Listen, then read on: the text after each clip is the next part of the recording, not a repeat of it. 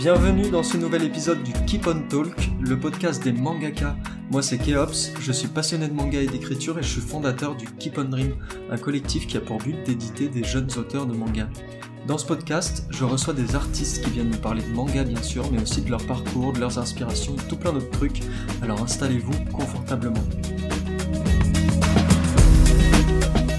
Aujourd'hui, j'ai très hâte de recevoir notre nouvel invité, mais juste avant de commencer l'épisode, sachez qu'ils sont tous enregistrés en live sur Twitch, donc n'hésitez pas à venir poser vos questions à nos invités en vous abonnant à la chaîne du Keep on Dream. Et si vous voulez en savoir plus sur notre collectif, rendez-vous sur le site keepondream.com. Sur ce, je ne vous retiens pas plus longtemps et je vous souhaite un très bon épisode. Bonjour et bienvenue à tous dans ce douzième épisode du Keep on Talk. Aujourd'hui, je reçois Emash qui euh, fait sa campagne Ulule Go Go Golden Voice pour imprimer le manga en version papier. Salut Emash. Salut euh, Keops. Alors première question et pas des moindres, comment ça va? Ça va, euh, ça va super, un peu fatigué mais ça va. Ouais. Je t'avoue et je vous avoue à ceux qui écoutent que ça va faire un peu bizarre de t'interviewer parce que t'es es directement du, du Keep on Dream. Et, Eh oui. euh, et ça, doit, ça fait quoi? Ça fait 9 ans maintenant qu'on se connaît, quelque chose comme ça? Euh, je crois que je vous ai contacté la première fois vers 2013, mais euh, j'ai intégré le Keep on Dream en décembre 2014. Ouais, donc ça fait, ça fait un bail. 8-9 ans, ouais. Quand même. hein. Donc ça va faire un peu bizarre, mais bon, les questions sont prêtes quand même. Ouais. Donc le, le podcast va être en trois parties. Euh, la première partie, on va, on va bien évidemment parler de la campagne Ulule, Ouais. de Golden Voice.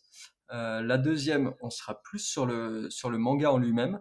Et la dernière partie, on parlera de ton parcours. Ok, ok. Bah, qu'est-ce qui a fait que tu es dans le Keep on Talk aujourd'hui, quoi, finalement. Pas de souci. C'est l'apogée d'une carrière, je pense. Ouais, bah, on peut le dire, hein. Plein de gens rêvent d'être à ma place. euh. Alors déjà pour commencer, pour les gens qui connaissent pas du tout ton manga, Go Go Golden Voice, qu'est-ce que ça raconte? Alors, c'est toujours euh, compliqué de raconter, euh, enfin, de résumer sa propre, euh, sa propre histoire. Mais en gros, Golden Voice, c'est l'histoire de Fusili, le fils d'un parrain de la mafia qui, qui doit succéder à son père. Mais le problème, c'est que ça l'intéresse pas du tout. Et bah, ça rentre en conflit avec les ambitions que son père avait pour lui. Et... Enfin, j'essaie de résumer au maximum, mais je pense que ça, ça, ce serait un peu ça quand même. Ouais. Et, et- si on parle des genres du manga, on serait plus sur action comédie? Euh, action, comédie, aventure, et j'essaie de mettre un peu de mystère vite fait quand même, mais bon, je, crois que j'ai réussi pas trop, mais on essaye quand même. C'est le principal. Exactement. Donc c'est un nouveau manga, nouveau parce qu'il va avoir euh, sa version papier. La campagne Ulule, elle a commencé euh, bah, dimanche dernier, le dimanche 30 octobre. Et, euh, elle a fait, enfin on a fait, je, je devrais dire, Ouais. 100% le, le lundi soir. Donc, donc en un peu plus d'une journée. Est-ce que tu t'attendais à un tel démarrage? Bah, de base, je suis un peu euh, pas pessimiste, mais je préfère euh, envisager le pire plutôt que me projeter sur le, le meilleur ou quoi.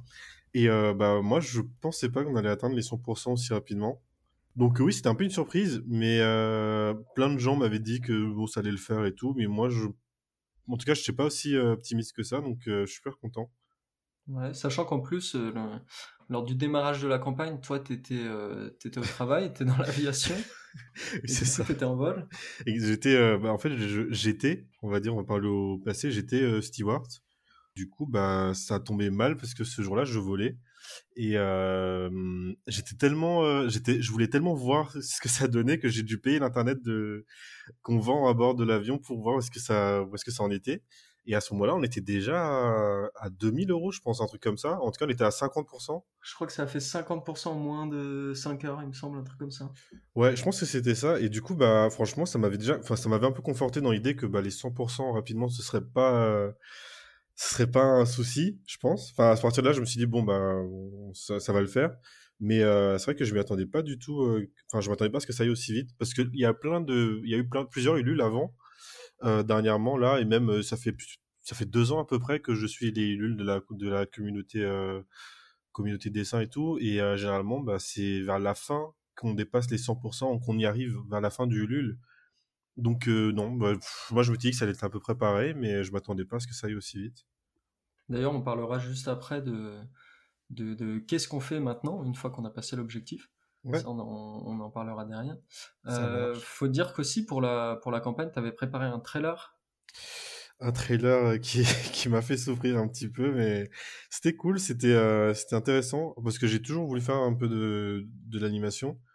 Après, bon, euh, animation, c'est un grand mot pour le truc qu'on a produit, mais un peu utiliser les codes, euh, c'est-à-dire les, comment dire, les, les Genga, tout ça, enfin, les, les codes graphiques d'un, comment expliquer, bah, de l'animation elle-même. Par exemple, les, les, les, croquis préparatoires d'un, d'un celluloïde de, celluloïde de, d'animation bah, j'ai essayé d'utiliser les codes couleurs qu'il y avait. Donc, par exemple, pour l'ombrage, c'était au crayon bleu. Euh, les annotations à côté, etc. C'est un truc qui m'a toujours fasciné et bah, j'ai vraiment, euh, vraiment adoré le faire pour euh, mes propres, mes propres animations. Donc, c'était intéressant et j'ai appris plein de trucs aussi que je pensais pas pouvoir faire. Mais je, je pense le fait d'être forcé dans, le, avec le temps qu'on avait, le temps disponible qu'on avait, il fallait qu'on aille vite et euh, ça forçait un peu à apprendre des trucs que j'aurais peut-être appris sur plusieurs mois. Et là, j'ai appris ça euh, assez rapidement, donc c'était intéressant. C'est beaucoup de nuits blanches, par contre, je crois. Oui, quand même. On va pas se mentir. Et en plus de ça, il y a aussi tout. Enfin, tout est personnalisé sur, sur la page, que ça soit la... bien sûr la page en elle-même, mais après, il y a les, les packs, les, les contreparties, euh, il y a le vinyle notamment, tout ça. quelle est la chose, toi, dont tu es le plus fier sur cette campagne? Bah, je pense que le plus gros truc qu'on ait accompli euh, bah, quasiment tous ensemble, c'est euh, le trailer, je pense. Parce que déjà, c'était un effort collectif. C'est-à-dire qu'il n'y avait pas que moi qui, qui travaillait, il y avait aussi, bah, bah, il y avait toi, il y avait Dax, il y avait, euh, bah, il y avait les comédiens, il y avait Neil du Keep on Dream aussi. Ouais. Bad Dreams. Bad Dreams, et effectivement, Bad Dreams et les, et les comédiens. chacun avait sa petite, son petit bout de travail à faire et voir bah, tout ça se réunir à la fin. C'était vraiment cool de voir que ça s'assemblait plutôt bien et, et ça, je pense, c'est peut-être la plus grosse fierté du, de la campagne. Parce qu'il faut dire aux gens aussi, il y a quelque chose comme six mois de préparation en tout. Alors pas, pas forcément sur les trailers, mais sur toute la campagne en elle-même. Euh, c'est-à-dire que quand, quand, on a commencé à faire les réunions pour la, pour la campagne Ulule, cette nouvelle saison du Keep on Dream, etc., et qu'on a commencé à travailler sur le, sur le trailer, euh, tu as tout de suite eu envie d'avoir des musiques, d'avoir des, des, comédiens voix, etc. Donc on a dû aller le chercher, on a fait un casting.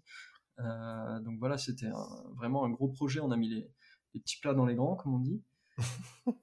J'en profite, je participe aussi à l'interview, j'ai l'impression, j'en profite pour remercier vraiment tous les gens qui ont bossé sur la campagne et tous les gens qui participent ou qui partagent la campagne. C'est un truc de dingue. Bah c'est vrai que c'est hum, quand on a fait les, les réunions préparatoires et tout, hum, c'était quand même euh, c'était au mois de ça a commencé quand même mai juin, je crois, un truc comme ça, ou un petit peu avant. On se on se rend pas compte de la masse de travail qu'il y a quand même à venir.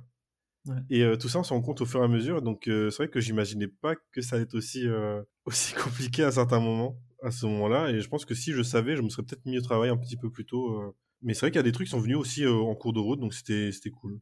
Ouais, il, y a, il y a aussi notamment une collaboration avec une artiste musicale. on en parlait, c'est Bad Dreams.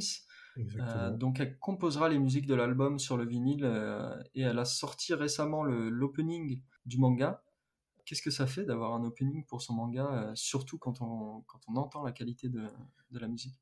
Bah, franchement, bah, bah Dreams, euh, pour pas vous cacher, bah, bah, elle est dans la communauté euh, dessin parce qu'elle dessine aussi, et c'est de là que je la connaissais, et euh, je crois qu'elle avait partagé, enfin de temps en temps, elle partageait des, des, des, des musiques qu'elle faisait, et à la sortie initiale de Golden Voice en, en mai 2021, je crois, elle avait fait euh, une musique spécialement pour ça et j'avais vraiment adoré à ce moment-là du coup. Et euh, bah, après, c'était pas parti plus loin, mais franchement, c'était super qualitatif à ce moment-là. Et quand la question d'un de musique de fond ou de musique pour le trailer s'était posée, bah, j'avais directement pensé à elle. Et euh, je m'attendais pas à aussi belle qualité, euh, aussi grande qualité de, de, de, enfin de sa, enfin pas de sa part, mais je veux dire de la musique. Parce que quand on m'a fait écouter le bah, l'opening, je pensais que ça venait de d'une série existante, genre euh, Spice Family ou quelque chose. Je m'attendais, je, je, franchement, je j'imaginais pas que c'était euh, bah, c'était pour euh, Golden Voice et franchement, ça faisait super plaisir. Donc oui, moi je suis super content et je regrette vraiment pas de l'avoir contacté ou quoi. Et je pense que si c'était à refaire, bah, j'aurais fait exactement pareil. Et elle aussi, elle a, bien aimé travailler dessus. Donc je suis super content. Et d'ailleurs, là, tu disais qu'elle était illustratrice. Elle va aussi travailler. Alors, le, plus gros pack du, de la campagne, donc comme, euh, comme les gens qui, qui, ont déjà participé aux, campagnes du, du Keep connaissent un peu, le plus gros pack, on essaye de faire un truc original qui est dans l'esprit du manga et, euh, et, un bel objet pour les gens. Là, l'idée, c'est euh, d'avoir un vinyle. Donc là, ça, ça, va être créé. Et tu disais qu'elle était illustratrice et elle va aussi travailler sur l'illustration sur du coup de la, de la pochette du vinyle, je crois. Oui, alors c'était un peu, euh, c'était un peu euh, comme on était dans les dans le rush de dernière minute pour euh, tout rendre à temps pour le pour le, bah, la campagne, on n'avait pas vraiment posé la question de qui faisait quoi pour le, enfin visuellement pour le vinyle du coup, et du coup on s'était tous les deux mis sur bah, sur la pochette, enfin sur la couverture du, du vinyle. Il se trouve qu'elle avait fait quelque chose et moi aussi du coup j'avais commencé un truc de mon côté et euh, on allait vers les mêmes idées. Euh, enfin, quasiment, on avait quasiment les mêmes idées. C'était un truc assez sobre et tout. Donc, euh, je suis content que sur ce côté-là, on, était, on, était sur la même longueur d'onde. Et du coup, bah, plutôt que de faire une seule, une seule face, enfin, une seule illustration pour le, vinyle, bah, on s'est dit qu'on allait faire bah, chacun une face de la pochette. Donc, j'ai hâte de voir ce que ça va donner. C'est bien, ça fait comme les vinyles d'époque, enfin avec face A et face B pour la Exactement. musique. C'est pareil pour l'illustration. C'est ça. Donc, comme on le disait euh, juste avant, on a atteint les, les 100% très très vite. Euh, là, à l'heure où on enregistre l'épisode, euh, on est à 120%, donc à peu près 4800 euros. là, qu'est-ce qui se passe maintenant? C'est-à-dire, est-ce que tu peux nous dire quels sont les, les paliers, les choses à débloquer pour les gens? Ce qui, reste à débloquer, euh, et pas des moindres, c'est euh, bah, du coup l'équipe Rim, c'est euh, plutôt que de faire gagner des goodies ou des trucs en plus, on partait sur le, plutôt sur le principe de d'améliorer le produit existant. Donc là, ce qui, devrait arriver, c'est au 125%, ce serait les cartes de téléchargement des, des musiques pour que tout le monde puisse y avoir accès. Et après, euh, moi, l'objectif, qui m'intéresse le plus, c'est vraiment euh, les pages couleurs dans le tome et euh, les, il y aura 20 pages supplémentaires si on atteint 6000 euros. D'accord. Que ça, c'est vraiment ce que j'attends le plus. Enfin, j'espère qu'on va y, qu'on va y arriver parce que les pages couleurs, j'essaye vraiment de m'appliquer à chaque fois que je les fais et j'aimerais vraiment retrouver, j'aimerais vraiment les retrouver dans le, dans le, dans le tome du coup. Donc, pour voir ce que ça fait. Et après, bah, au-delà, euh, il y a des trucs qui font rêver quand même. Je sais pas si je peux le dire. Euh, euh, bah, je les ai sous les, sous les yeux. Ouais, vas-y. Du coup, après, on a donc c'est les 150%, le, le 6000 euros pour avoir les, les 20 pages bonus plus les, les 8 planches en couleur dans le, dans le manga. après, derrière, il y a 6600 euros. Il y a l'amélioration de la, de la jaquette du manga. Donc là, ça veut dire quoi, amélioration? Ce serait du coup alors l'imprimeur clip a euh, la technologie nécessaire pour pouvoir mettre des, des reliefs, des dorures, enfin plein de d'aspects esthétiques, euh, plein de trucs, de petits trucs esthétiques à, couverture, enfin la jaquette. Du coup, bah nous on avait pensé à mettre euh, le titre en doré peut-être, mais doré vraiment brillant, voilà. Et après il y a donc l'objectif à 7200 Là, cette fois-ci, c'est pour améliorer les couvertures de l'artbook directement. Donc, pareil, pour mettre du doré, des choses comme ça. Ouais. Et après, le gros objectif, euh, pour l'instant, il y en a d'autres au cas où, si jamais, mais le, plus gros pour l'instant qu'on est est à 200%, donc à 8000 euros. Et là, ce serait une soirée de lancement sur Paris. Est-ce que tu peux nous en parler? Alors, la soirée de lancement, ben, alors moi, je suis très euh, timide de, de, base quand même. Euh, du coup, bah, une soirée où je suis au centre de l'attention un petit peu on va dire c'est pas un truc qui euh, qui m'enchante le plus. Mais euh, du coup la soirée de lancement ça consisterait à louer euh, bah, une salle ou un local ou quelque chose. Et du coup bah, faire une soirée de lancement avec les comédiens Bad Dreams qui composerait peut-être quelque chose enfin qui jouerait quelque chose sur scène peut-être. Ouais bah ce serait centré autour bah, du bah, du, du tome. Hein. Moi, je serais content que ça arrive. Franchement, je vous, je vous montre pas, je serais super content que ça arrive. Mais je suis super réservé, je suis super timide, donc je, ça, moi je pense que ça me gênerait un petit peu. Tu, resteras en coulisses toute la soirée, on l'a compris. Oui, exactement, bah, c'est ça. mais du coup, mais c'est vrai que bah, ça fait rêver quand même, ce serait cool. Mais Voilà. Tant, tant, que je suis pas au centre de l'attention, moi, ça me va et j'espère que ça, j'espère qu'on va y arriver. Bah, c'est clair, c'est un, un, gros objectif. Ouais. Euh, donc la, campagne se terminera le, le 30 novembre. Euh, là, il y a des lives qui sont prévus euh, jusque-là pour, animer cette campagne. Est-ce que tu peux nous parler un petit peu des, lives qui sont prévus sur, sur Twitch? Je ne sais pas à quel moment sortira ce podcast, mais si jamais les gens peuvent participer encore à des lives. Ouais, bah du coup, tout au long du mois de novembre, on aura plusieurs lives jusqu'à la fin de la campagne. Bah, principalement des lives bah, forcément en rapport avec la, campagne. Il y en aura quelques-uns où je dessinerai, bah, je travaillerai sur les couvertures des, volumes et des, enfin du volume et de l'artbook. Euh, il y en aura un autre, euh, un autre live, ce sera les comédiens de doublage qu'on a sélectionnés du coup et qui ont prêté leur voix au, en tout cas à trois personnages pour l'instant, donc euh, Fusil, Farfal et Rigatoni. Euh, il y aura une, un live lecture de, bah, avec leur voix et tout, donc ce serait super sympa ça aussi. Et euh, bon après il y aura un autre live, je pense, où c'est moi qui dessine encore. Mais euh, le dernier live, ce sera le live euh, rush final, où euh, bah, ce sera le 30, 30 euh, novembre si je me trompe pas. Et bah, ce sera juste un live bah, pour suivre la conclusion du du LUL et voir ce que ça donnerait. Super. Et donc une fois la, la campagne terminée, donc donc la campagne se termine le 30.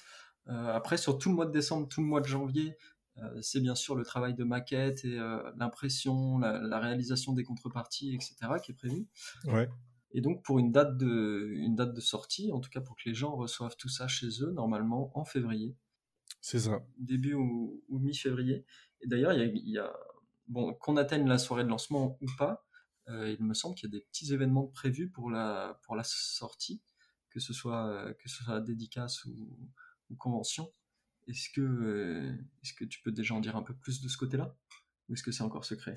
Bah, Là, ce que je sais, du coup, c'est que bah, on avait déjà euh, fait quelques petites dédicaces au moment de la sortie, euh, en tout cas avec l'artbook. C'était en été, enfin cet été-là, l'été 2022. On a fait, bah, pour l'instant, on avait fait deux, deux librairies qui nous avaient invités. Si je dis pas de bêtises, Bulle de Salon et Inoku. Et en tout cas, Bulle de Salon euh, veut, en tout cas, prévoit de nous recevoir une, une nouvelle fois pour, euh, pour le, le, tome cette fois-ci. Donc, euh, ils sont super sympas. C'était vraiment une super belle expérience. Avec Inoku aussi, bien sûr. Bon, bah nickel. Maintenant qu'on a parlé de la, de la campagne Ulule, parlons du, du manga en lui-même. Allons-y. On va essayer d'expliquer un peu la, la, genèse du projet. Enfin, tu vas essayer de l'expliquer. Si ouais. je me trompe pas, euh, à l'époque, on est en 2020.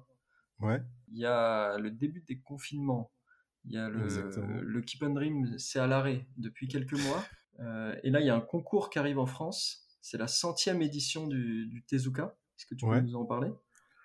Alors oui, c'est euh, donc ouais, le contexte c'était ça. Donc Keep on Dream un peu à l'arrêt depuis un petit moment. Il se passait pas grand chose. Euh, moi à ce moment-là, je dessinais euh, bah, avant. bon, je pense que c'est la partie d'après, mais jusqu'en 2020, je dessinais sur papier. Euh, donc avec les plumes, plumes G, tout ça. Les couleurs, je faisais, euh, bah, la plupart du temps, je faisais en digital, mais c'était quand même, euh, j'essayais de faire de l'aquarelle. En tout cas, c'était vraiment traditionnel jusqu'au bout. Et euh, il y avait une idée qui me trottait par, enfin qui me passait par la tête, c'était de faire, euh, de réaliser un truc de A à Z en digital. Sauf que bah j'avais pas forcément d'idée. Il y avait un petit, il y avait un manga que j'essayais de faire à ce moment-là. Euh, je vais pas en parler parce que c'est euh, un manga qui, moi, je le garde dans les, en tout cas, c'est une idée que je veux faire depuis très longtemps. Euh, et j'ai essayé de le mettre euh, en marche du coup, sauf que bah c'était pas trop ça quoi. Et là, euh, il y avait bah, le Tezuka comme tu as dit, qui s'ouvre à l'international pour leur centième édition. C'est quoi le Tezuka? Que, de, de, qui ça vient? Qu'est-ce que c'est? Qu'est-ce qu'on gagne? Alors c'est de la Shueisha. C'est un concours général. Je pense que la plupart du temps c'est au Japon. Euh, exclusivement au Japon et euh, du coup les top euh, les top prizes c'est une publication dans le Weekly Shonen Jump plus une récompense je crois qu'il y a de l'argent à gagner je suis pas sûr mais je pense qu'il y avait de l'argent à gagner. Et je crois que c'est à peu près ça pour les, les trois les trois places du podium. En plus de ça il y a, y a un jury, jury incroyable qui qui donne un retour sur le travail fourni. Et là bah il y avait bah, y avait Toriyama, il y avait, enfin, euh, il y avait des grands noms de, bah, de la Shueisha quand même. et du manga en général. Et bah là, bah, ça s'ouvrait à l'international, alors que de base, c'est strictement japonais, en tout cas dans l'Asie. Si je dis pas de bêtises, c'est Géraud qui a gagné. Géraud était un des Français qui a gagné, je crois. Ouais. Géraud, le premier prix, c'était un Coréen, je crois, qui a gagné, je suis pas sûr. Mais du coup, euh, bah là, ça m'a. qui fait, pour info, qui fait Reaper maintenant chez, Reaper. C'est ça. Et il est deuxième, c'est ça. Du coup, euh, à ce moment-là, bah, moi, je me suis dit, bon, bah, on va essayer. Parce que c'est vrai qu'il y a un truc aussi qu'il faut dire, c'est qu'il y avait le côté euh, communauté dessin qui était super. Euh, bah, ça commençait à naître un peu ce côté communauté. Euh, sur Twitter en tout cas. Et euh, toi, ce, qui, ce, qui, te pousse, c'est plus du coup le, le challenge avec cette, communauté-là, ou c'est les, les prix, ou c'est de recevoir les avis des, des mangaka très célèbres? Euh, Là, en vrai, bah, je, bah, comme j'ai dit, je suis super, je suis pas optimiste de base, donc je partais en disant que bah, de toute façon, bon, ça coûte rien d'essayer, mais je, je rêve pas non plus. Et à ce moment-là, bah, je, je voyais tout le monde commencer à en parler sur Twitter, tout le, toute la communauté dessin de Twitter qui en parlait. Et bah, il y a ce côté un peu dans l'engouement, tout le monde en parle, tout le monde commence à, à se chauffer, etc. Donc je me suis dit, bon, bah, je vais essayer aussi. Et en fait, tout le monde se pousse, se, tirer vers le haut. Chacun, chacun, bah, tout le monde se motivait entre eux, enfin, on se motivait tous entre nous. Et bah, c'est là, je me suis dit, bon, bah, je faire un manga en digital depuis très longtemps. Je vais essayer, bah, j'en profite, je le fais, je le fais avec ce, ce, bah, ce concours, on va voir ce que ça va donner. Et ça, je me rappelle que la première planche de Golden Voice, je l'ai faite en avril 2000, 2020. Euh, Est-ce que ça a été difficile de passer du papier au numérique? Oui, quand même, oui. Au début, on perd euh, un peu les, repères parce que c'est pas c'est pas du tout la même chose. C'est pas les mêmes euh, c'est pas les mêmes sensations, c'est pas les mêmes automatismes, c'est pas les mêmes. On, bah, évidemment, on n'agit pas de la même manière avec un iPad qu'une feuille délétère. Donc c'est un peu compliqué et euh, surtout il y a tous les réglages, euh, tout l'aspect technique aussi qu'il fallait gérer. Euh, je m'y connaissais pas trop et euh, c'est vrai qu'il y a tout, le côté euh, euh, fond perdu, marge, tout ça. Donc c'est un peu compliqué et jusqu'à aujourd'hui je gère pas du tout le truc. Mais c'est vrai que c'était un des trucs déterminants aussi du digital à ce moment-là. Il y avait aussi trouver les bons outils.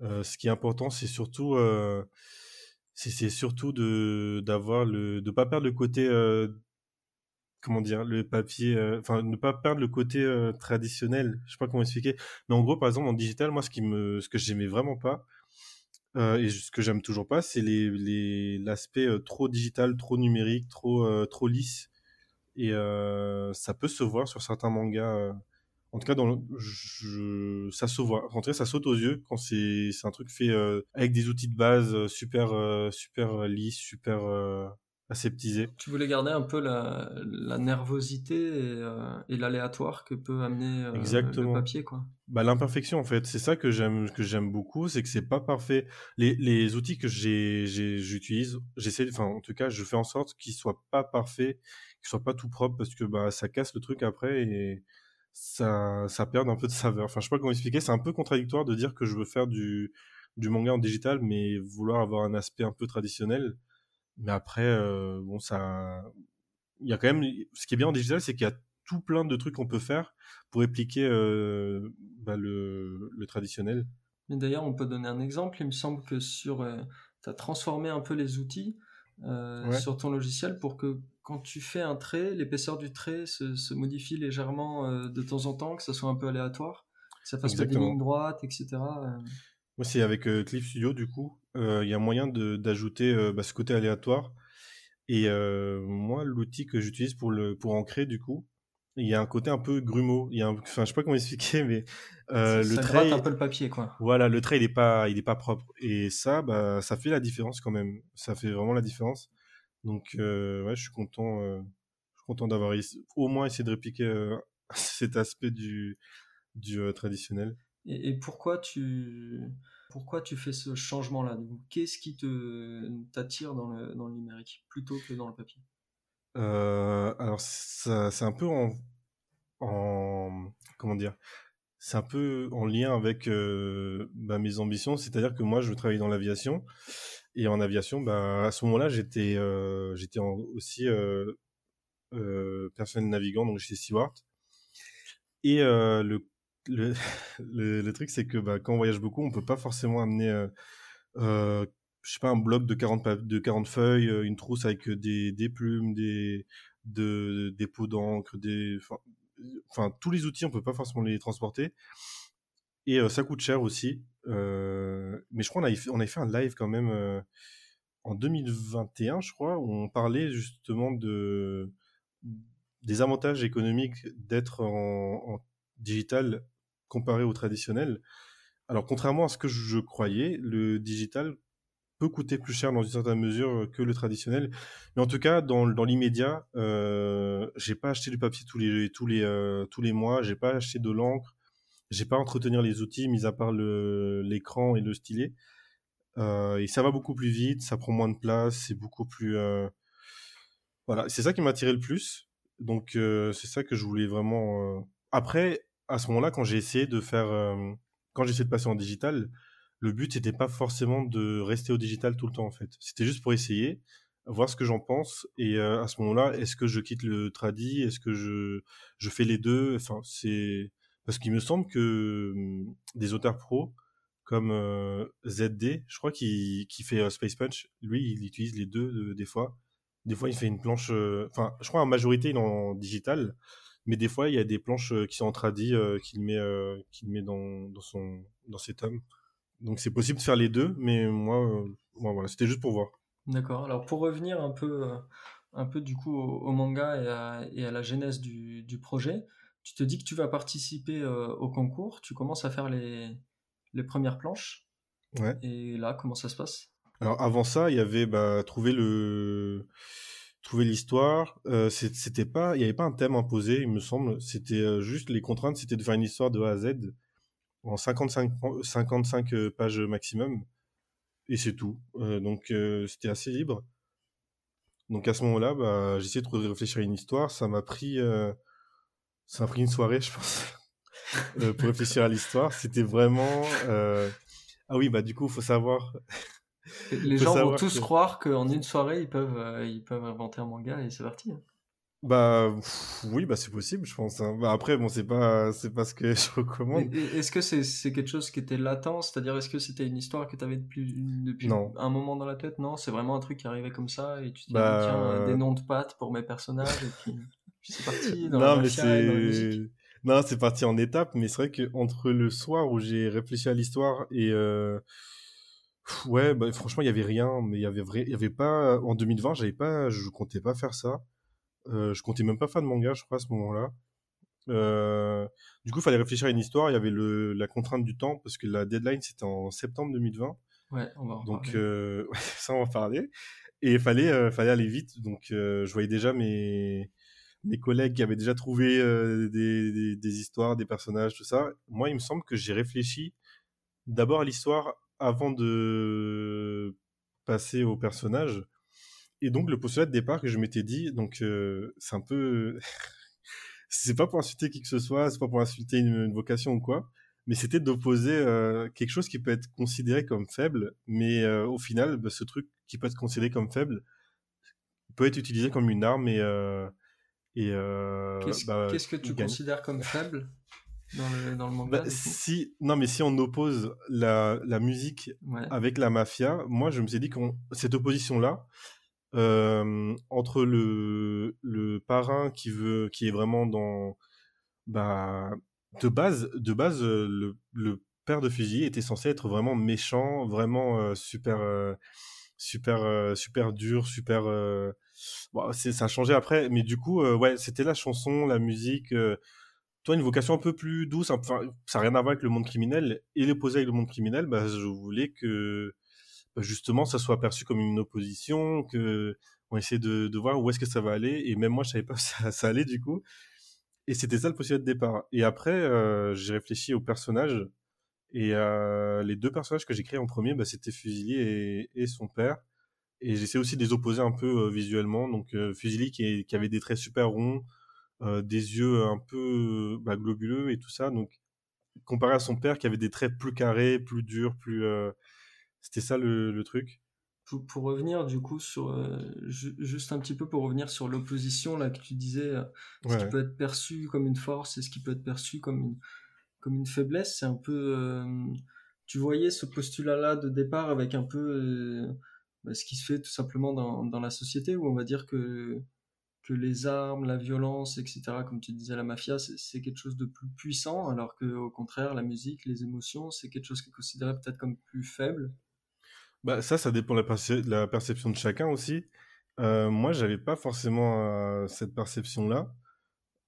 Parce que bah, je connais pas le monde de la mafia, enfin, je, je sais pas tout. Ouais, euh... sais tout ce que.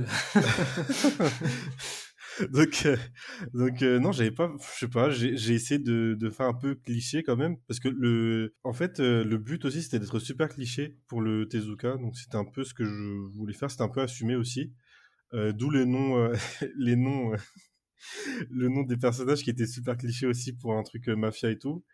Je l'ai regretté un petit peu après parce que bah, je comptais pas continuer Golden Voice après le Tezuka. Mais en tout cas, oui, c'était de prendre peut-être, comme tu as dit, la société, comment elle perçoit le, monde de la musique, le monde de l'art et tout, en opposition avec le monde un peu plus violent, euh, le monde euh, criminel. Donc, euh, je sais pas si c'est un, si c'est un cliché ou si c'est vraiment un truc. Je sais pas que si les gens le perçoivent vraiment comme ça aussi, mais j'ai essayé de prendre un truc rapide qui peut marcher assez rapidement, sans se poser trop de questions. Et, donc là, tu te lances dans le, dans le manga, tu te lances dans les planches pendant, pendant l'été aussi. La date de, la date de remise, euh, tu disais c'était septembre, c'est ça? C'était le 5 septembre 2020, si je me trompe pas. Ok, et, et, et, là, toi, tu vois passer juillet, tu vois passer août, et qu'est-ce qui, qu'est-ce qui se passe? Alors, il se trouve que à ce moment-là, j'ai décidé sans storyboard Attention, euh, si je peux mettre un petit euh, disclaimer, ceci est réalisé par un professionnel, ne faites pas ça chez vous. Hein. non, mais je, alors je sais pas pourquoi. Enfin, je pense, chacun sa méthode. Il y en a qui, pour qui ça marche. Euh, moi, ça, dans, dans, les anciennes séries que je faisais, ça marchait plus ou moins parce que j'avais une ligne directrice et je disais que j'avais le storyboard dans la tête. Sauf que c'est un peu chaotique, mais bon, j'étais pas aussi j'étais pas aussi euh, minutieux, je pense, à ce moment-là. Parce que le dessin, jusqu'à présent, c'est toujours un truc que je fais à côté euh, comme un hobby ou quoi, donc je me prenais pas trop la tête et donc je dessinais sur storyboard. Euh, je sais que par exemple, des fois, bah, le Keep Dream, le, truc standard, c'était 21, 21 planches. Il me semble, 21 planches par chapitre.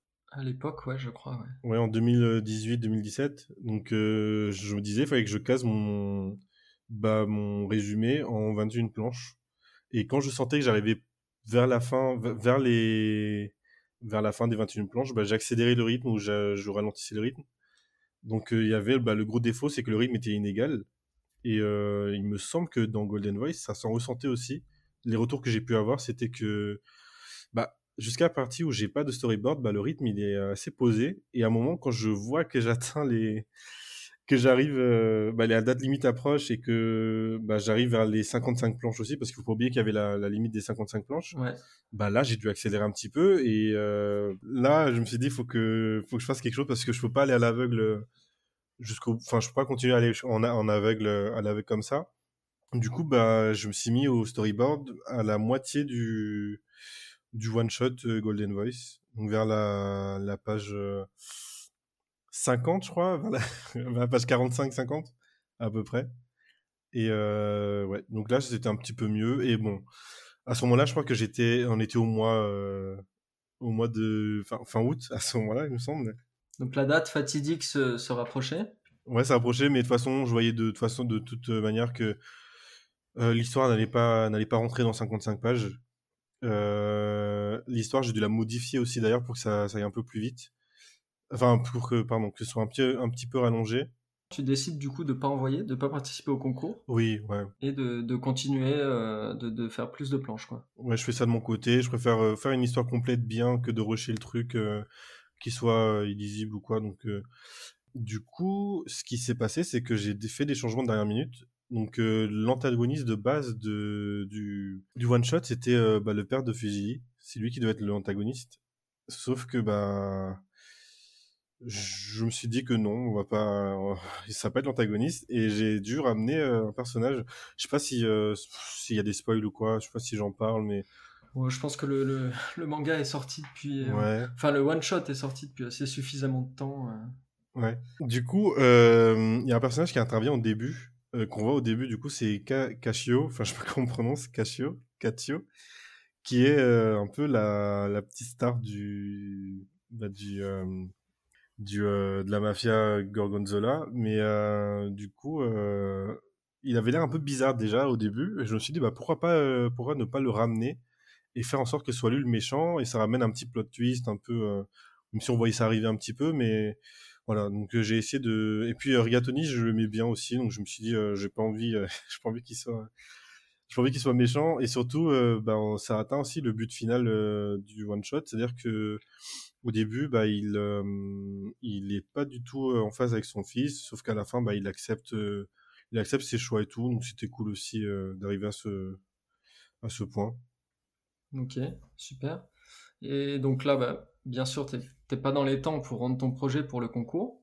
Euh, mais entre-temps, il y, a, un petit événement, c'est que l'équipe du Keep on Dream s'est reformée. Euh, ça a recommencé à publier un petit peu et euh, il y a l'idée qui commence à germer de recommencer à faire des, numéros de magazine du côté mmh. du, Keep on Dream, donc son magazine de, de pré-publication en ligne.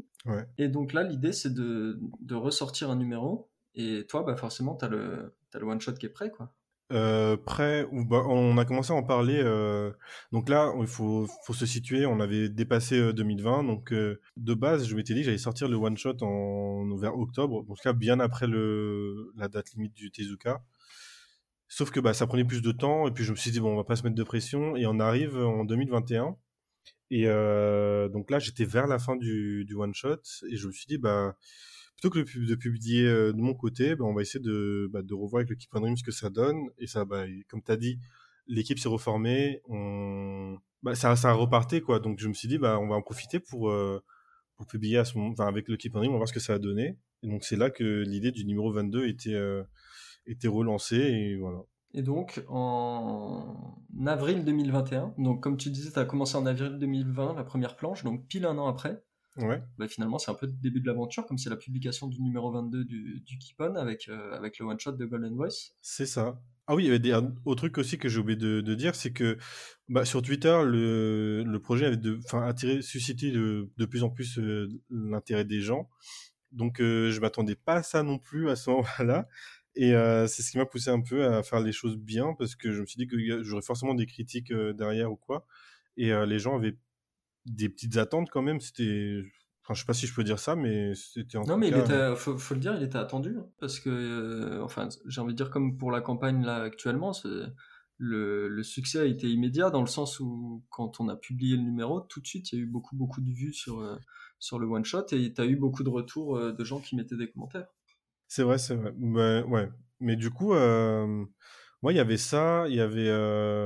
Donc, je me suis dit, bon, je fais le truc bien et euh, bah, j'ai essayé de, de, faire une histoire un peu, euh, bah, un peu plus complète, un peu plus prise au sérieux. Et on arrive euh, du coup en avril 2021, date où ça devait sortir le 1er avril du coup. Plantage de manga draft parce qu'il y avait un incendie dans, des, dans un centre de serveurs ou quoi. Pour expliquer manga draft, est-ce que tu peux expliquer pour les gens qui connaissent pas du tout? Manga c'est un site de d'hébergement de mangas francophones français où bah, les gens peuvent publier leurs mangas, euh, magazines, euh, light novel et tout ça. Et euh, je crois que c'est le site le plus connu dans le genre, en tout cas en France, enfin dans, dans le monde francophone du coup. Bah, on, était, on était avec eux depuis très longtemps aussi parce qu'on publiait les magazines Keep on Dream là-bas aussi. Enfin jusqu'à présent on publie là-bas. Ok. Et donc les, les, serveurs plantent, le site ne marche plus le jour de, de la sortie? Oui, bah, ça a planté un petit peu avant la, la, date de sortie, donc on s'y attendait quand même, on s'était un peu préparé. Et euh, il a fallu, euh, de toute façon, il n'y avait pas d'autre choix, plutôt que... Ah oui, la question s'était posée de est-ce qu'on publie là-bas ou est-ce qu'on va voir ailleurs et tout. Mais euh, on s'est dit, de toute façon, il y avait un élan de solidarité avec Manga Draft à ce moment-là. C'est que tous les auteurs français avaient décidé d'attendre de garder leur, enfin, la majorité des mangas des, des auteurs français avaient décidé d'attendre euh, la remise euh, en ligne des, du site pour publier là-bas plutôt que de d'aller voir euh, des sites concurrents, si je puis dire, du coup. Donc on a attendu, on a attendu un mois à peu près. On s'était tous mis d'accord d'ailleurs avec les auteurs français, c'est ça qui était super cool. C'est qu'il y avait un petit calendrier qui se mettait à jour toutes les semaines avec la date de sortie et tout. Et bah, Keep on Dream était, enfin, ouais, bah, Keep on Dream et Golden Voice, du coup, par conséquent, étaient parmi les premiers, je crois, à sortir dans le dans l'ordre de passage, en tout cas. Et du coup, on a sorti ça le 1er mai, je crois, 2022. Ça doit être quelque chose comme ça, ouais. Je crois qu'on avait dû changer même la couverture, euh, du coup, sur la couverture marquée mai au lieu d'avril. Il y avait ça, et euh, bah, comme tu as dit, euh, bah, c'était un peu attendu quand même au tournant. Et, surtout, il y avait un truc qui, qui m'avait fait super plaisir et je ne m'y attendais pas du tout c'était les il y avait un truc spontané. Moi j'y étais pour rien du tout et j'ai pas eu de contrôle dessus. C'est que les gens s'étaient habillés en costard costard costard tenue classe et tout pour la sortie du truc. C'était super super cool. Et voilà. Moi c'était plutôt bien apprécié. J'ai eu plusieurs retours que ce soit de bah, de tout le monde mais aussi de pros ça aussi, euh, j'ai eu des retours d'auteurs pro, d'auteurs qui n'étaient pas encore édités à ce moment-là, qui le sont aujourd'hui. Il y en a qui étaient déjà édités. Euh, j'ai pu avoir un peu le, point de vue de tout le monde et c'était super intéressant aussi. Euh. Ok, et qu'est-ce que tu penses qui fait que les gens ont apprécié le, le manga, le one-shot bah, je saurais pas dire. Je saurais pas dire. Euh, après, alors les gens décrivent. Parce que, parce que on, on, va pas se le cacher, tout ne peut pas tenir sur les jeux de mots des, des noms des personnages. Mais ça, j'en ai pas parlé d'ailleurs. Faut que, il faut que j'en parle tout à l'heure. Mais euh, ouais, en fait, les gens décrivent mon trait comme un peu old school. Je sais pas si c'est ça qui a plu peut-être. Euh, bah, je, bah, je te jure que jusqu'à présent, je comprends pas trop. Euh, c'est pas pour faire le faux modeste ou quoi, mais je comprends pas forcément. Euh, c'est peut-être bien que tu, tu comprennes pas trop comme ça, ça t'as pas de blocage derrière pour. Euh, ouais, mais ouais, je sais pas trop, euh, je comprends pas trop, mais ça fait plaisir quand même. Et euh, bah, je pense que bon, les dessins, c'est pas forcément les dessins les plus beaux non plus. je pense que c'est un peu un mix de plein de trucs. Ouais, je sais pas, je sais pas expliquer, je je sais pas.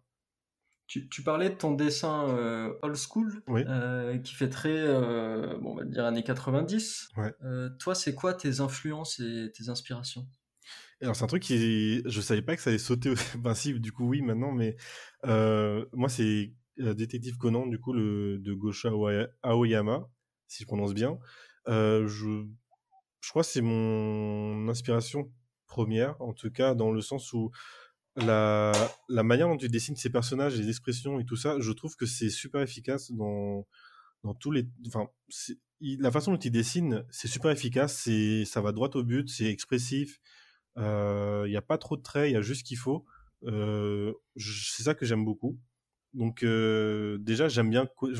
Conan, c'est mon manga, euh, pas préféré, mais c'est ma série en cours, donc je, je suis le plus euh, en tout cas, j'attends les sorties, même si euh, c'est pas forcément mon manga préféré, parce que bon, je le dis, mais la qualité n'est pas aussi euh, élevée euh, qu'elle était il y a quelques années. Et donc, c'est quoi ton, ton manga préféré?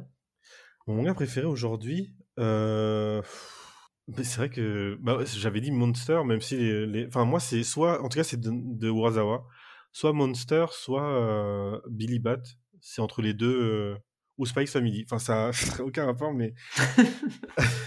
Puis j'aime bien aussi Dragon Ball et One Piece. Donc... Euh. ouais, voilà. Je dire ça. Non, mais c'est entre Spike Family ou euh, les mangas d'Urasawa. Je ne saurais pas dire lequel, mais. D'accord. Voilà. Conan, du coup, euh, moi, c'est le, le, trait et surtout bah, la, tout l'aspect tout l'aspect graphique, les trames de comment il les met. le... J'essaie de copier un peu les codes vite fait. Bon, c'est pas, pas ce qu'il faut faire, je pense, mais euh, c'est un truc que j'aime beaucoup et j'aimerais beaucoup rendre ça euh, dans, mes planches. C'est euh, l'agencement des cases avec les. Ce que j'aime beaucoup dans Conan, c'est les moments de silence. En gros, il y a les personnages qui, bah, en fait, la, case, il y a juste le personnage avec une bulle avec des, points de suspension et on, essaie de se dire mais qu'est-ce enfin à quoi il pense qu'est-ce qu'il a remarqué qu'est-ce qu'il veut dire qu'est-ce qu'il garde pour lui et ça c'est un truc que j'aime beaucoup euh, je pense que j'en ai surabusé dans Golden Voice au début aussi. C'est-à-dire que les personnages, ils sont observateurs. Du coup, ils, sont au courant de quelque chose que le lecteur, dont le lecteur n'est pas forcément au courant, mais euh, il le garde pour lui. Et j'aime beaucoup ce côté où les lecteurs se posent la question de qu'est-ce qui se passe. Enfin, je sais pas si, s'il y a eu ce moment, enfin, si les gens ont eu cette, impression-là, mais en tout cas, c'est quelque chose que j'ai essayé de mettre euh, dans ce que je faisais. Ça, apporte un moment de, à la fois de respiration, mais aussi de, aussi. de réflexion. Quoi. Exactement. Et donc, le, le numéro est publié, tu as, beaucoup de, as beaucoup de retours. Euh, avec le Keep on Dream, on fait, euh, enfin, il y a beaucoup de gens aussi qui demandent une version papier euh, du numéro. Donc, on en profite, on, on fait, c'était pas du tout prévu, mais finalement, on fait un, un, Ulule pour sortir une version papier du numéro. Ouais. on en profite en même temps pour faire un premier test de l'artbook Golden Voice. Et ça marche aussi, il me semble que c'était une édition limitée, donc on en imprime une cinquantaine d'exemplaires et, ils sont tous, euh, ils sont tous euh, partis. C'est un succès aussi. Euh, depuis, as fait des... enfin, est-ce que tu peux nous expliquer un peu comment ça s'est mis en place la, création de l'artbook? Qu'est-ce que tu voulais? Est-ce qu'il est au niveau de ce que tu attendais Est-ce que les gens t'en ont parlé depuis? Bah, moi, je partais du principe, et jusqu'à présent, je pars du principe que je devrais pas vendre ce que je dessine, parce que bah, j'estime que c'est pas un truc qui, c'est pas un truc vendable pour l'instant. Donc, euh, bon, après, chacun en pense ce qu'il veut, mais moi, en tout cas, c'est ce que je pensais. Et justement, bah, on en a profité euh, pour, euh, bah, pour faire un petit, une sorte de test, on va dire, pour voir comment les gens réceptionnent ça. Et bah, moi, l'idée que j'avais de base, c'était de faire un truc un peu à la One Piece, donc un peu les artbooks bah, One Piece, du coup. le, tant au niveau du format que bah, la qualité du papier ou l'intérieur ou quoi. Euh, le problème, c'est que bah, c'était un test, donc euh, on n'a pas, mais on n'a pas mis énormément de pages. Et c'est peut-être un truc que je regrette aussi, c'est que l'artbook il est pas super conséquent. En tout cas, euh, bon, ça apparemment ça pas. Une cinquantaine de, de, pages. Ouais, mais ouais, moi j'étais pas trop. J'aurais bien aimé qu'il y ait plus de pages. Après, on avait les contraintes bah, d'argent ou quoi, donc on, on pouvait pas se permettre de faire un gros truc. En tout cas, à ce moment-là. Donc on a, on a fait le test, on a, on a fait, bah, ça a bien marché. Euh, et je suis super fier d'avoir euh, au moins en version papier pour l'instant, enfin, jusqu'à présent, euh, mon travail et c'est cool. Et en plus, as pu, comme, comme t'en parlais, il y a eu les dédicaces, t'as pu, as pu, il y a des gens qui ont pu arriver, enfin qui sont arrivés, pardon, aux dédicaces avec l'artbook pour te les faire, te les faire dédicacer. Qu'est-ce que ça fait de dessiner dessus? Bah, bah jusqu'à, je sais que j'étais pas forcément, bon, je le dis, j'étais pas forcément comme un fou quoi au moment des dédicaces parce que je me suis dit que toute façon, bah, il y aura peut-être personne ou euh, bon, il y aura peut-être. Euh, en tout cas, il y, a eu beaucoup plus de personnes que ce que je pensais. Euh, je me suis dit que c'était une expérience à faire, donc on va voir ce que ça va donner, mais je m'attendais pas autant et ça fait super plaisir. Il y avait beaucoup de monde qui était, qui était quand même venu. Pour le dire, on, a... on, a... un petit peu flex à ce moment-là, mais on a rempli les deux librairies. Oui, on a rempli les librairies et la première, je me suis dit bon bah c'était un coup de chance ou je sais pas, en tout cas, euh, en plus c'était un jour de forte chaleur, il me semble, il faisait 40 degrés à Paris à ce moment-là. Donc euh, je me suis dit, bon, bah, les gens, ils vont jamais euh, sortir ou quoi. Mais si, quand même, c'était impressionnant. Et dessiner dans l'artbook, c'était bah, c'était bizarre parce que je dessinais sur papier, du coup. Et ça faisait longtemps que j'avais pas dessiné sur papier. Et mais du coup, c'était surtout la rencontre avec les gens. Parce que on met des visages sur des pseudos, sur des, sur des gens à qui on parle euh, sur euh, bah, avec les réseaux quoi et là on les voit en vrai donc c'était euh, c'était vraiment bizarre. Enfin bizarre dans le bon sens du coup. D'accord. Et tu parlais du coup que l'artbook n'était pas très conséquent. Là ce sera il me semble que ce sera chose réglée sur cette nouvelle campagne.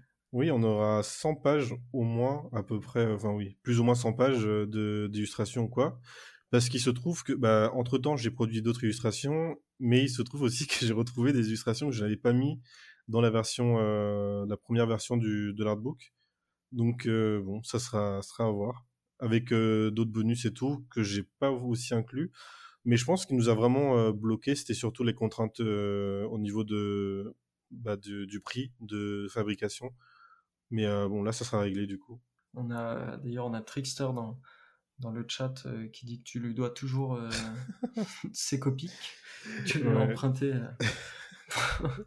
pour réaliser les dessins. effectivement, je les ai bien, j'ai pris en otage ces copies pendant euh, les dédicaces. Euh, pour terminer sur cette partie-là et sur, euh, et sur le manga plus particulièrement, depuis donc la, la, saison 4 du, du Keep on Dream a eu lieu, il y a eu 5 numéros, si je me trompe pas, qui sont sortis. Il y a eu la suite de Golden Voice, il y a eu 3 chapitres. Ouais. Il y a eu notamment aussi du côté du Keep on, il y a eu le premier manga papier qui a été Pain. maintenant, c'est à ton tour. Euh, qu'est-ce que tu as prévu pour Golden Voice Et est-ce que tu peux nous parler de la fin du tome 1 et de l'avenir de la série? Il y a des gens tout à l'heure dans le live qui posaient la question combien de, combien de tomes pour la série? Ah, combien de, euh, combien de tomes? Bah... Mais de base, Golden Voice, c'était un one-shot et ça devait s'arrêter là. Sauf que bah, je me suis un peu attaché au personnage. Il y avait euh, aussi la facilité de se dire qu'il y a déjà un univers qui est prêt, donc il n'y a pas à réfléchir à de nouveaux trucs ou quoi. Et euh, il n'y a pas la phase, la phase fastidieuse d'être tout recommencé à zéro avec les, bah, les croquis des personnages, euh, tout ça. Donc ça, c'était déjà fait. Et aussi, bah, les personnages étaient aussi plus ou moins appréciés, on va dire. Donc je me suis dit que bon, ça sert à rien de repartir à zéro. Donc euh, à partir de là, à la fin du, enfin quand on avait euh, publié le one shot, euh, il a fallu réfléchir à qu'est-ce qu'on pourrait faire par la suite, bah, comment étendre l'univers, etc. Et on, moi, ce que je voulais faire, c'était faire un truc sur un bateau. C'est voilà, on s'est dit qu'on allait partir sur ça, et après il fallait poser le contexte aussi. Donc le contexte, c'était bah le premier chapitre, on a plus, on va dire, c'est l'arc de Fusilier, on va dire plus.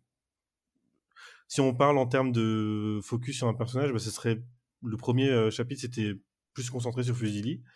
Là, je voulais essayer de faire en sorte que on voit un peu plus que, que Fusili, on voit un, peu au-delà de, bah, de ce qui est. Enfin, par exemple, dans le one shot, ça parle de. Il y a une case où le Rigatoni, du coup le parrain, il dit qu'il a des rencontres avec des d'autres parrains, du coup, euh, qu'il attend, enfin qu'il attendent, et du coup, bah, je me suis dit, on va essayer de montrer ce côté-là aussi. Euh, bah, le côté de la mafia euh, comme moi je la vois alors elle n'est pas super euh, super pré... elle est pas précise comme, comme, comme, vision mais en gros je me suis dit on va essayer de montrer ça et euh, du coup bah, c'était ça le contexte donc une une réunion entre parrains sur un lieu neutre qui serait le bateau et aussi c'était un petit un, petit challenge pour me forcer à dessiner des trucs que j'ai jamais dessiné donc de l'eau l'océan les bateaux, mais bon, euh, les bateaux, je me sers surtout d'objets 3D pour, euh, pour les faire en la majorité du temps. Donc il y avait ça, il y avait aussi l'introduction d'un rival pour Fusili, parce que bah, il en avait pas forcément. Et ouais, bah, c'était ça. Et du coup, pour la suite, là, bah, en ce moment, je réfléchis un peu à. Parce que l'histoire du bateau, bah, je l'ai je de A à Z. Tout est prêt, mais il, faut, il faut juste les dessiner. Est-ce qu'elle se terminera dans le tome 1 alors non, bah, du coup, euh, non, ça se terminera pas dans le tome 1, ça se terminera bah, dans le tome 2, parce qu'il y aura un tome 2 apparemment. Et euh, du C'est toi qui le dis. Oui, c'est moi qui le dis, mais bah, c'est vrai que ce serait dommage, euh, ce serait dommage de pas proposer la suite en papier, mais en tout cas, c'est ce qui est... pour l'instant, c'est ce qui est prévu. Et c'est storyboardé, tout est, tout est vrai. Mais du coup, là, pour la suite, ce que il y avait trois, il y avait trois, trois chemins pour la suite de Golden Voice, en tout cas après le chapitre 1, le, ce que j'avais prévu de faire, c'était de faire une histoire dans un pays en dictature où Fusey devait faire un, devait euh, faire une, un concert caritatif ou quoi, dans une dictature euh, un peu pauvre et tout. Malheureusement, bah, je voulais dire ça, mais un peu à l'image de la Corée du Nord, un truc comme ça. Enfin, en tout cas, un pays fermé. Euh, mais sauf qu'il sera en double mission parce que bah il je sais plus exactement c'est quoi, mais il devait trouver, euh, devait trouver quelque chose, euh, des, je sais pas, des armes contrefaites ou je sais plus quoi, un truc comme ça. Et euh, du coup, bah, la finalité serait de s'échapper de le. Il y a tout le côté un peu, il faut pas se faire avoir parce que c'est un pays super fermé, il y a des gardes partout, tout le monde, euh, tout le monde regarde tout le monde, il y a des. Donc il y avait ce côté-là que je voulais, je voulais exploiter, sauf que bah c'était un peu fastidieux, ça allait se faire sur trop de chapitres, je... et il y a trop de mise en place, il y avait trop de recherches à faire. Donc euh, je me suis dit que je vais pas, je vais pas, euh, je vais pas faire ça. Donc on est parti sur le bateau. Maintenant à partir du bateau, j'ai deux histoires qui s'opposent. Là maintenant les deux pistes, c'est euh, la piste pour laquelle j'allais partir maintenant. C'est un peu compliqué, c'est un peu borderline parce que bah j'ai pas forcément le point de vue nécessaire, mais c'était de, en tout cas d'introduire une, organisation criminelle, mais composé que de femmes. Je sais pas comment, comment expliquer, mais faire un truc 100% euh, euh, féminin. Mais c'est après, il y a plein de questions qui se posent. Donc, euh, pourquoi faire un truc avec des femmes pour, juste pour le faire, toi J'essaie de, de, faire en sorte que ce soit pas un truc prétexte, parce que je veux vraiment que ce soit dans l'univers et qu'on voit pas ça comme un, je sais pas, comme un truc quota ou c'est pas, c'est un peu compliqué. Donc, il y avait ça. Après le contexte dans lequel ce serait, ce serait bah, du coup, euh, j'avais dit les mots-clés hein, dans un dernier live, c'était euh, vendredi 13 avec masque. Donc bon, il n'y a, pas, a pas de mystère, mais ce serait en gros Fusili et son organisation, plus l'organisation 100% féminine, contre bah, un peu, bah, j'oublie comment il s'appelle le gars de Friday 13 là. Oui, le gars, le, gars avec son masque de hockey là. Michael Myers, non? Je pense que c'est lui. du coup, ce serait ça. Donc en pleine forêt, donc le contexte ce serait un peu épouvante, horreur et tout. il faut que j'ai déjà les grandes lignes du truc, mais il faut que je vois comment intégrer le truc sans offenser ou quoi et sans que ce soit soit mal perçu en fait. C'est ça le truc? Et là, là du coup, la deuxième, la deuxième possibilité qui me tente de plus en plus, puisque c'est beaucoup moins, moins difficile à mettre en place, ce serait une, euh, une histoire qui se passe dans un avion, du coup. Et euh, j'ai déjà les grandes lignes aussi, enfin plus ou moins les grandes lignes, et ça, ça me tente aussi de le faire parce que ben, bah, j'évolue. Euh... Oui, c'est Jason, le, pardon, le, le gars, c'est pas Maker, c'est Jason. Et euh, du coup, bah ouais, bah, du coup, faire un truc dans un avion et voir ce que ça donne. Parce que bah, comme je travaille dans des avions au quotidien. Je connais bien le milieu je connais bien le milieu, je connais euh, ben, un peu les trucs un peu secrets qui pourraient être utilisés dans, le, dans le manga. En plus, ça peut donner des, des Enfin, on en a déjà parlé euh, euh, tous les deux ou avec d'autres gens du, du cadet, mais ça peut donner des scènes vraiment sympas, que ce soit dans l'aéroport ou en huis clos carrément dans l'avion. Ça peut être Exactement. vraiment sympa. Et je, et je vais rebondir sur une question du chat qui nous dit que tu es investi pour quelqu'un qui aime pas le dessin. Et, et c'est vrai que ça, c'est quelque chose que j'ai à te demander. Oui. On, nous, on te connaît un petit peu parce qu'on te pratique depuis longtemps, euh, mais les gens qui te suivent ou qui te suivent euh, récemment, etc., ils, ils, commencent un peu à, voir ça. Toi, tu prends vraiment le, le dessin, j'ai envie de dire, c'est marrant parce que pour toi, c'est presque une corvée de, de, faire tes planches, tout ça. Et donc là, ce qui est, ce qui est très drôle, c'est qu'au début, tu nous dis, je fais Golden Voice, c'est juste un one-shot. Et puis, quand tu es en plein dans, les, dans la cinquantaine de planches, etc., tu nous dis, j'en ai marre, c'est trop long, c'est tout ça, il y, a beaucoup de trucs à faire, etc. Euh, après, tu te dis finalement, je lance sur une petite série avec l'histoire du bateau et on verra. Et quand tu es en plein dans les chapitres, etc., c'est rebelote, c'est la même chose. Et là, finalement, tu nous dis que tu as des pistes pour l'avenir du manga, etc. Donc, comment tu gères, toi, cette, euh, cette dualité entre le travail, tout ce qu'il y a à faire pour les, pour les planches qui, qui, est vraiment difficile, et puis ton envie de, de continuer?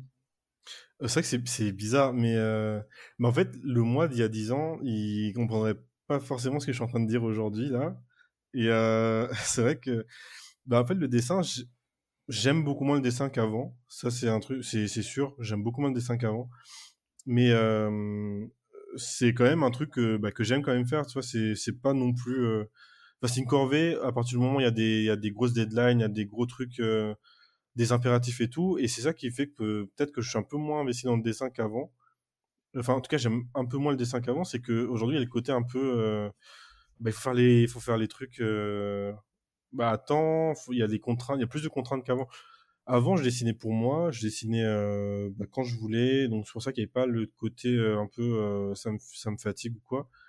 Aujourd'hui il y a, bah, il y a plus de trucs qui reposent.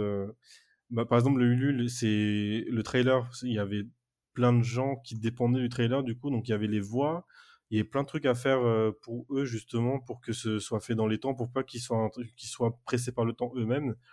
Euh, là pour le manga bah, c'est le Ulule maintenant la pression.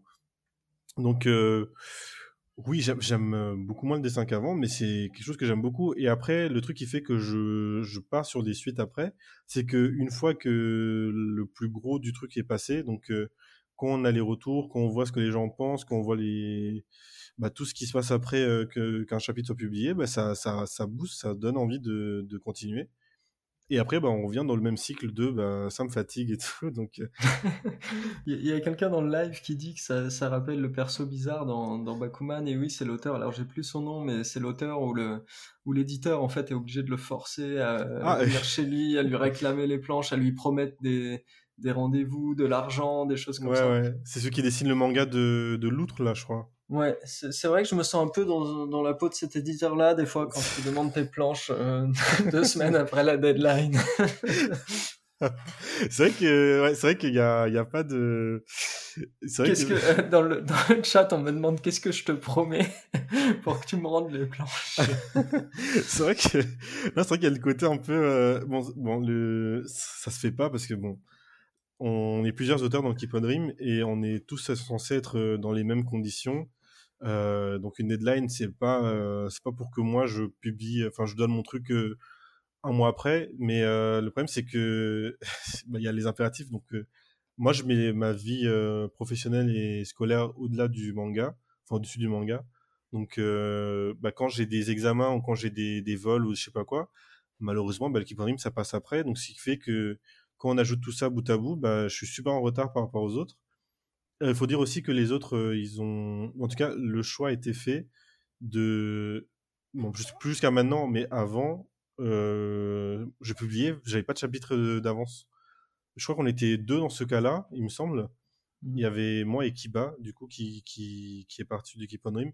Mais, euh, sauf si j'ai des bêtises. Mais en tout cas, euh, j'avais pas de, de chapitre d'avance, donc je pouvais pas forcément respirer et prendre mon temps. Ce qui fait que quand il y avait des retards, bah, c'était des retards euh, sur, le, bah, sur le tas. Il n'y avait pas de, il n'y avait pas de chapitre. On dit, bon, bah, t'es en retard, t'inquiète, un chapitre, on peut prendre euh, le chapitre là, donc euh, avance un peu plus vite. Mais du coup, non, si je suis en retard, je suis en retard et le chapitre, bah, on fait comme on peut. Et euh, je suis toujours en retard, j'ai toujours pas de chapitre d'avance, donc ça être compliqué pour, pour, la suite. Non, mais sachant que maintenant il y aura le, il y aura le tome papier, donc où, où, les gens recevront donc le chapitre 4, qui pour l'instant n'a pas été publié dans le, dans le Kipon, où tu es en train de faire les dernières planches sur ce mois-ci. Euh, dernière, et comment dire?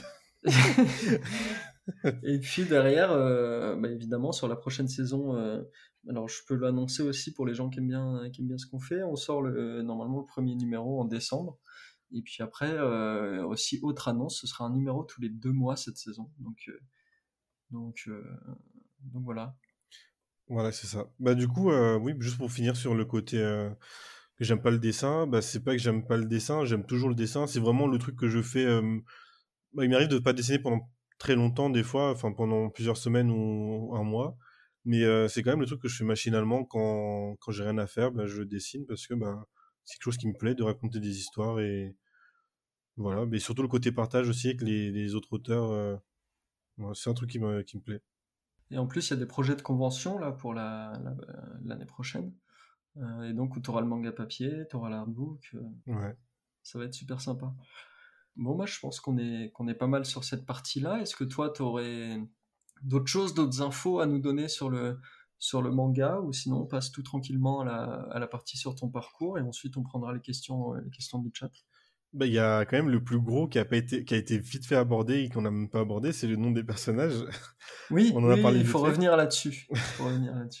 Alors, je, c'est un truc qui était, euh, qui était assumé au début parce que bah, ça n'avait pas vocation à durer longtemps, euh, le, Golden Voice du coup, et euh, pour faire dans le super cliché avec l'esprit que bah, le public qui lirait Golden Voice si jamais au grand jamais j'étais pris, euh, j'étais sélectionné pour euh, le Tezuka, bah ce sera un public japonais et euh, bon, je sais pas si c'est cliché ou pas, mais enfin justement, je sais pas si c'est un truc qu'il faut dire, mais je voulais jouer sur le cliché, peut-être que ça allait plaire, je sais pas. C'est un truc qu'on retrouve souvent dans les dans les mangas, les, les, jeux de mots avec les noms, machin. Ouais, le plus connu, enfin, ce qui, ce qui, oui, je pense le plus connu, ça reste Dragon Ball avec les, les noms de persos, ça peut être des légumes, des choses comme ça. Exactement. Du coup, bah, je me suis dit, bon, bah, on fait un truc un peu ridicule. Euh, au début, ça, ça va peut-être pas passer, mais euh, ça va rentrer dans la tête des gens à force. Et puis, euh, bah, aujourd'hui, bah, Fusil, bah, il s'appelle Fusil, ça, ça choque pas. Enfin, les gens qui connaissent, en tout cas, ils sont pas plus choqués que ça. Non, et le public français, je pense, adore les jeux de mots, donc les gens s'en régalent. ouais, mais du coup, j'ai essayé de trouver un nom un peu marrant.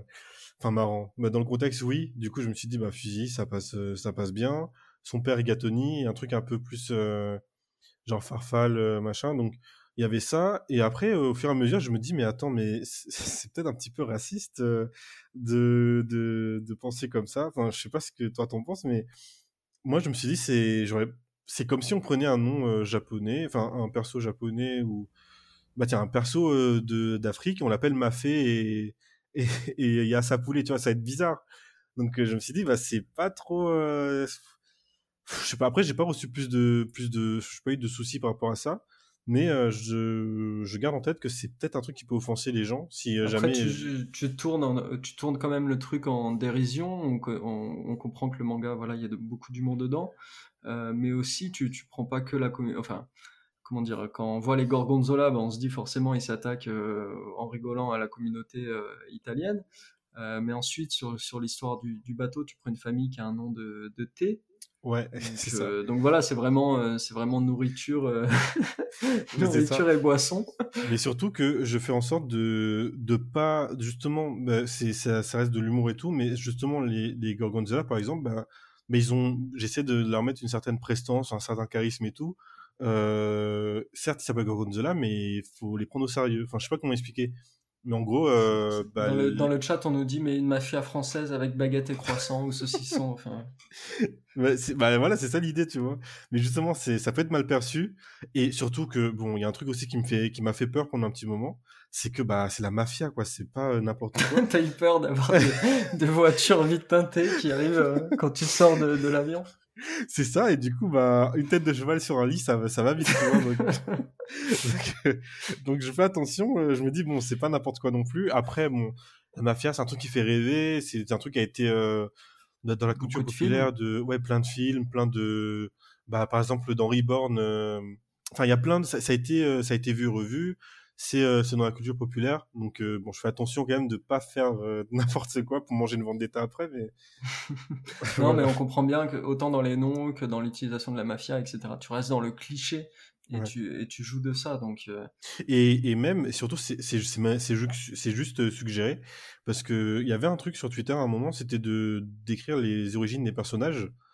Et il me semble que dans le manga jusqu'à présent ben il n'a jamais été dit que Fusée était italien où euh, voilà donc c'était un truc euh, certes c'était peut-être suggéré un petit peu mais c'était pas dit explicitement. Donc euh, il y a ça aussi qui compte. Et, d'ailleurs je pense que c'est un, un, jeu aussi pour les gens et pour les lecteurs. À chaque fois qu'il y a une nouvelle histoire ou de nouveaux personnages qui arrivent dans, dans Golden Voice les gens essayent de trouver l'origine du nom à chaque fois. C'est ça qui est assez drôle. Par exemple pour prendre le, ceux de, de, la famille qui arrivent sur les le bateau c'est un nom de thé. Les, les clippers, c'est pas un truc euh, non plus immensément connu. Ouais. Et, du coup, euh, du coup, les gens cherchent à chaque fois. C'est assez drôle aussi. Bah après, il y a une limite à ça forcément. Donc euh, il y aura forcément un moment où je pourrais pas faire. Et surtout, ah oui, d'ailleurs, bah tiens, juste pour en finir sur les Gorgonzola et tout. à partir du moment où je me suis rendu compte que ça pouvait être offensant de, de jouer sur ce cliché-là, bah, j'ai fait en sorte que, bah, en fait, les seuls qui aient vraiment, vraiment de leur prénom je tiens à le dire aujourd'hui encore, les seuls qui ont des noms de pattes, c'est euh, bah, juste le Fusili, le, père et, et Farfal. Hmm. C'est les seuls. Le reste, c'est des noms de code qu'ils ont. Euh, par exemple, Orzo, Orzo qui est euh, le, le, pote de Fusili. son vrai nom, son vrai nom, c'est Édouard Philippe. Enfin, bizarre à dire. Édouard Philippe, Édouard Philippe. Mais lui, Pardon, le, mec, mais... le mec passe 10 minutes à essayer de se défendre sur les noms. Après, pour nous sortir ça comme justification. C'est vrai qu'à à, cette époque-là, il s'appelait, euh, bah, le premier ministre c'était Edouard Philippe justement, et je pense que j'ai pris un truc sans réfléchir aussi. Mais du coup, il s'appelle Edward, Edward à l'anglaise et Philippe euh, bah, à la portugaise. D'accord. Et du coup, c'est bah, la pire justification que j'ai Le mec crée un nouveau sujet en essayant de se défendre sur le premier, bravo. non, mais bon, vous avez compris l'idée. Mais en tout cas, en tout cas, le, bon, pour les, bon, vas-y, j'ai dit plus rien, mais sur les, sur les pattes, c'est juste des noms de code. Après le reste, euh, bon, et j'ai pas de. Euh, du coup, je veux pas savoir les noms, les vrais noms des gens, des autres. Hein. Non, merci. Bon. Je préfère avoir des problèmes sur les noms de pattes. Hein. J'ai pas de connivence politique non plus, donc ne voyez pas. Euh... Mais la, la, vraie question, j'arrive pas à reprendre, à reprendre mon sérieux là-dessus. La, la, la, vraie question que tout le monde se pose, c'est est-ce que c'est ton plat préféré, les fusils gorgonzola? Euh, j'ai mangé ça qu'une seule fois, euh, des des là je n'ai jamais mangé après. Donc euh, non. non, c'est pas... Par contre, les pâtes, c'est mon... c'est mon aliment préféré parce que ça va avec tout, ça se fait facilement, mais euh, les fusils gorgonzola, euh, non. Et si on veut t'inviter au restaurant, il faut plutôt viser un restaurant italien ou... Euh, oui, c'est un, un, conseil, c'est italien, euh, italien, que italien. Euh, tous les jours italiens, il n'y a pas de problème. Ok. Alors, du coup, tout le monde nous donne leur recette dans le, dans le chat. Avec des gnocchis. Là-dessus, est-ce qu'on et est-ce qu'il y a d'autres choses comme les noms des personnages euh, qui te viennent en tête Sinon, on passe directement sur ton parcours? Non, c'est tout. Bah là, ce que j'aimerais faire la prochaine fois, c'est, enfin, en tout cas, c'est euh, un peu plus étendre et préciser euh, le contexte les géographique. ah non, pardon. non, non, mais montrer où ça se passe parce que c'est vrai qu'on n'a pas forcément l'idée de où, se passe bah, Golden, Golden, Voice, on sait pas exactement c'est quoi l'endroit, si c'est un pays, si c'est quoi. Et ça, tu veux inventer un pays comme l'Istanbul? Bah, pourquoi pas, tiens, mais c'est vrai que j'y ai pas réfléchi jusqu'à jusqu'à maintenant, mais bah, le truc de l'Istanbul, euh, ça, ça donne des petites pistes, donc euh, ça a exploité. Ok. Euh, alors maintenant, pour la, pour la dernière partie du podcast, on va parler plus précisément de, de toi et de ton parcours d'auteur. Ok. quand est-ce que tu as commencé à dessiner? Et qu'est-ce qui t'a fait aimer Qu'est-ce qui t'a amené vers le, vers le manga? Euh, C'est super, euh, super compliqué. Je sais sais pas comment expliquer, mais euh, je sais qu'au début, c'était en, 2006, 2005, 2006, j'ai regardé Dragon Ball Z sur NT1 à l'époque. Et à chaque fois, à chaque fin d'épisode, bah, quand l'épisode était terminé, bah, je reproduisais ce qui s'est passé, mais avec des figurines. Donc, je sais pas, c'est bizarre. Enfin, moi, je trouve ça bizarre aujourd'hui, mais c'est un truc que je faisais. Et au fur et à mesure, bah, je me détachais de ce que bah, de reproduire l'épisode et bah, je créais mes propres histoires avec euh, les figurines et tout. Ce qui a débouché sur le fait que maintenant, je voulais raconter les histoires, mais euh, parce qu'à cette époque-là, je connaissais même pas les mangas forcément. Et euh, le premier tome de manga que j'ai reçu, c'était le tome 27 de Dragon Ball. Donc c'était le tome où euh, Goku il passe en Super Saiyan euh, sur Namek. Allez, ça spoil. ouais, ça spoil. Bah écoute, mais en tout cas, c'était, euh, ça m'avait vraiment plu et je me suis dit bah en vrai, il y a un moyen de, de, de raconter ces histoires sans passer par les figurines, c'est de dessiner du coup. Et j'ai essayé de dessiner, mais c'était des dessins. Est-ce que tu savais à ce moment, enfin, je pense, mais est-ce que tu savais à ce moment-là que le, le dessin animé était l'adaptation du, du manga? Alors, j'avais j'avais une théorie qui était complètement foireuse. C'est que, alors, sur, le, sur les séries comme Dragon Ball Z, il y a plusieurs équipes d'animation qui tournent. Et euh, il, y a des il y a des épisodes qui sont moins beaux que d'autres. Et je m'étais dit que les épisodes euh, bien dessinés, c'était bah, Toriyama qui faisait l'épisode. Et les épisodes les moins, des, les moins bien dessinés, c'était ses assistants ou quelque chose comme ça. En tout cas, j'avais euh, Bon, j'avais un peu la notion. Que le, le, mangaka lui-même faisait sa série. Euh, Exactement. J'avais la notion d'assistant et d'auteur et tout, mais bah, mal placé du coup parce que c'était pas du tout ça. Mais euh, c'est ce que je pensais et euh... bon après j'ai compris que c'était c'était euh... mais le jour où j'ai compris que c'était le manga était l'adaptation, enfin l'anime était l'adaptation du manga. s'est effondré. Mais j'étais comme un fou devant la télé, j'étais avec le manga et je suivais les cases par cases qui se passaient à l'écran et j'étais choqué. Bah après euh, bon voilà, mais j'avais j'avais 9 10 ans donc euh, bon. Mais euh, du coup, à ce moment-là, je me suis dit, bah, il y a une possibilité de raconter des histoires et d'en créer. Et là, je dessinais les bonhommes bâtons parce que bah, je savais pas dessiner. Enfin, je savais pas. Je me, je me dit que ça suffisait, mais pas du tout. Moi, je me suis arrêté là. Hein. Moi, je me suis arrêté ah oui. au bonhomme bâton. Très clairement. Et, et, et donc, c'est là, tu commences à dessiner et, et, tu vois que ça suffit pas, les, les bonhommes bâtons. Et donc, qu'est-ce que tu fais? Est-ce que tu reproduis des trucs? Est-ce que euh, alors, je, Dieu sait que j'étais en guerre contre les gens qui font la reproduction il y a quelques années. Aujourd'hui, euh, je m'en fous un peu. Enfin, chacun fait ce qu'il veut, c'est le plus important. Tant que chacun est content de ce qu'il fait et tout, donc voilà, petit message. Mais euh, je, je crois que je suis passé directement des bonhommes bâtons à, des vrais personnages parce que je, je crois que c'était quand je suis arrivé en sixième, il y avait quelqu'un qui était dans mon collège donc une amie qui est super proche. Aujourd'hui, on se parle, encore, mais elle, elle dessinait des mangas, mais vraiment, enfin des mangas. Elle dessinait ses histoires, mais avec des vrais personnages qui avaient chacun leur visage, leur couleur de cheveux, leur truc. Donc c'était vraiment, je savais, je pensais pas que c'était possible de le faire à cet âge-là.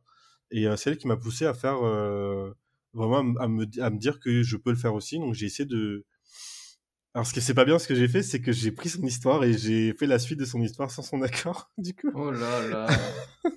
non, enfin, sans son accord. Elle était d'accord après, euh, mais en gros, euh, c'était un peu le GT de son manga, quoi. Je, je faisais mon propre truc avec ses personnages parce que bah, c'était le seul, euh, le seul repère que j'avais à ce moment-là. Et après, bah, je me suis dit, il faut que je crée quelque chose moi-même. Et euh, oui, ça plagiait. Oui, mais... finalement, tu as commencé par le plagiat. Quoi. pas par la reprendre, par le plagiat. On met des pieds. Mais les gens voient ton vrai visage. C'est important de, le montrer. Non, mais du coup, du coup ça m'a un peu appris. Bah, elle-même me disait, me donnait des directives et tout, donc je faisais un peu comme, bah, je donnais mes idées, je voulais faire la suite de son histoire parce que j'aimais bien. Sauf que bah, à un moment, je me suis dit, bah, je peux pas continuer à faire ça, j'ai envie d'avoir mes propres personnages à moi. Et j'ai créé un manga en 2011 qui s'appelle... Ah non, en 2010, il y avait Dragon Adventure, je sais pas quoi, un truc comme ça. C'était un manga qui était un peu... c'était un mix de plein de trucs. Il y avait du Fairy Tail, du Dragon Ball, du Naruto, du... Enfin, tout ce que tu veux. ces trucs étaient, horribles. D'ailleurs, il est plus trouvable nulle part sur Internet, je pense. J'ai supprimé le manga il y a pas longtemps, mais c'était quand même euh, c'était quand même le début ton, ton tout euh, premier projet quoi. Et mon tout premier fait projet. une histoire euh, entière enfin t'étais allé jusqu'à la fin? Mmh, non. J'ai je crois que jusqu'à présent j'ai jamais fini manga mais ça c'est une autre une autre histoire. On en parlera.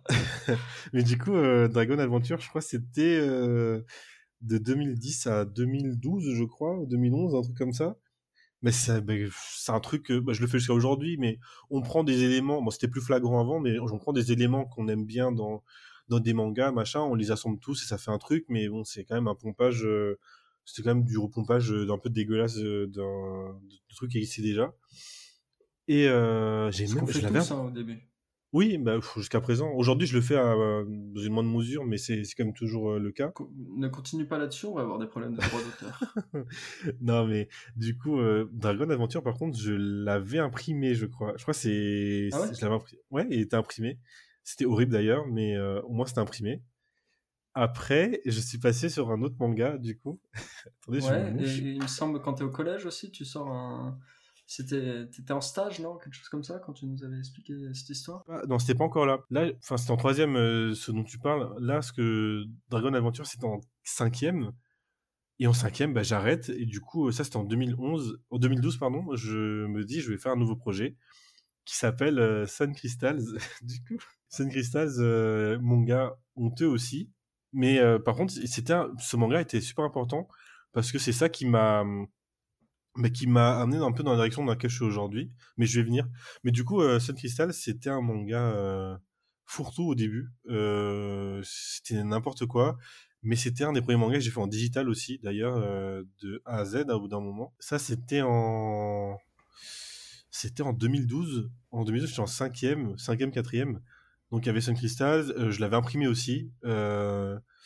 Et euh, l'histoire, bah, je m'en souviens plus trop. Tu, enfin, je m'en souviens, mais pour toi en fait les. oui, j'imprimais juste en un exemple, pour, exemplaire. Pour voir ce que ça donnait? Ouais. Non, mais juste pour me dire que j'ai mon manga avec moi et puis. Euh... D'accord. Voilà.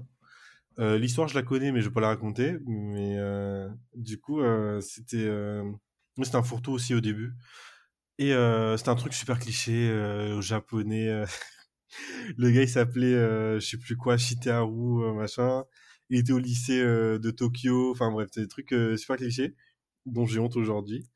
Et mon nom d'auteur à cette, époque-là aussi, c'était, je vais pas le dire non plus, mais c'était un nom honteux.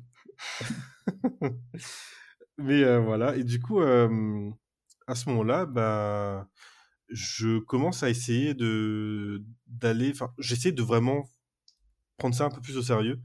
Donc, c'est-à-dire que l'histoire, bah, j'essaie de vraiment la travailler un peu plus que je le faisais avant. Euh, les méthodes de travail, bah, j'essaie vraiment de, bah, comment dire, de, bah, d'avoir des vraies méthodes, c'est-à-dire story, enfin storyboard, dans une certaine mesure storyboard, crayonné, ancrage, machin. Euh, je faisais des recherches sur comment les, les auteurs y faisaient, etc. Et c'est là aussi que j'étais euh, pour la première fois en contact avec le, la communauté de dessin euh, française, du coup. Mmh. À l'époque, il n'y avait pas Twitter? Non non, mais il y avait pas de... c'était mangaka.com, je crois, à ce moment-là. Ouais, ouais, ouais. Euh... Ouais, il y avait ça, il y avait Amilova qui existe toujours. Et euh, moi, mon modèle à ce moment-là, c'était euh, bah, les mangas de là-bas. Il y avait Dragon Ball Multiverse aussi qui était. À chaque fois, je suis en mode, waouh, trop bien. Donc, il y avait ça, il y avait un peu ce. Bah, c'était ça le contexte un peu. Et à ce moment-là, bah, j'ai aussi mon stage de troisième dans une maison d'édition une petite maison d'édition qui est dans la banlieue de Paris. Donc le stage consistait à vraiment, vraiment à voir comment on fait les, bah, tout le métier d'édition, donc les coupures de pages, machin, le format, les, les fonds perdus, etc.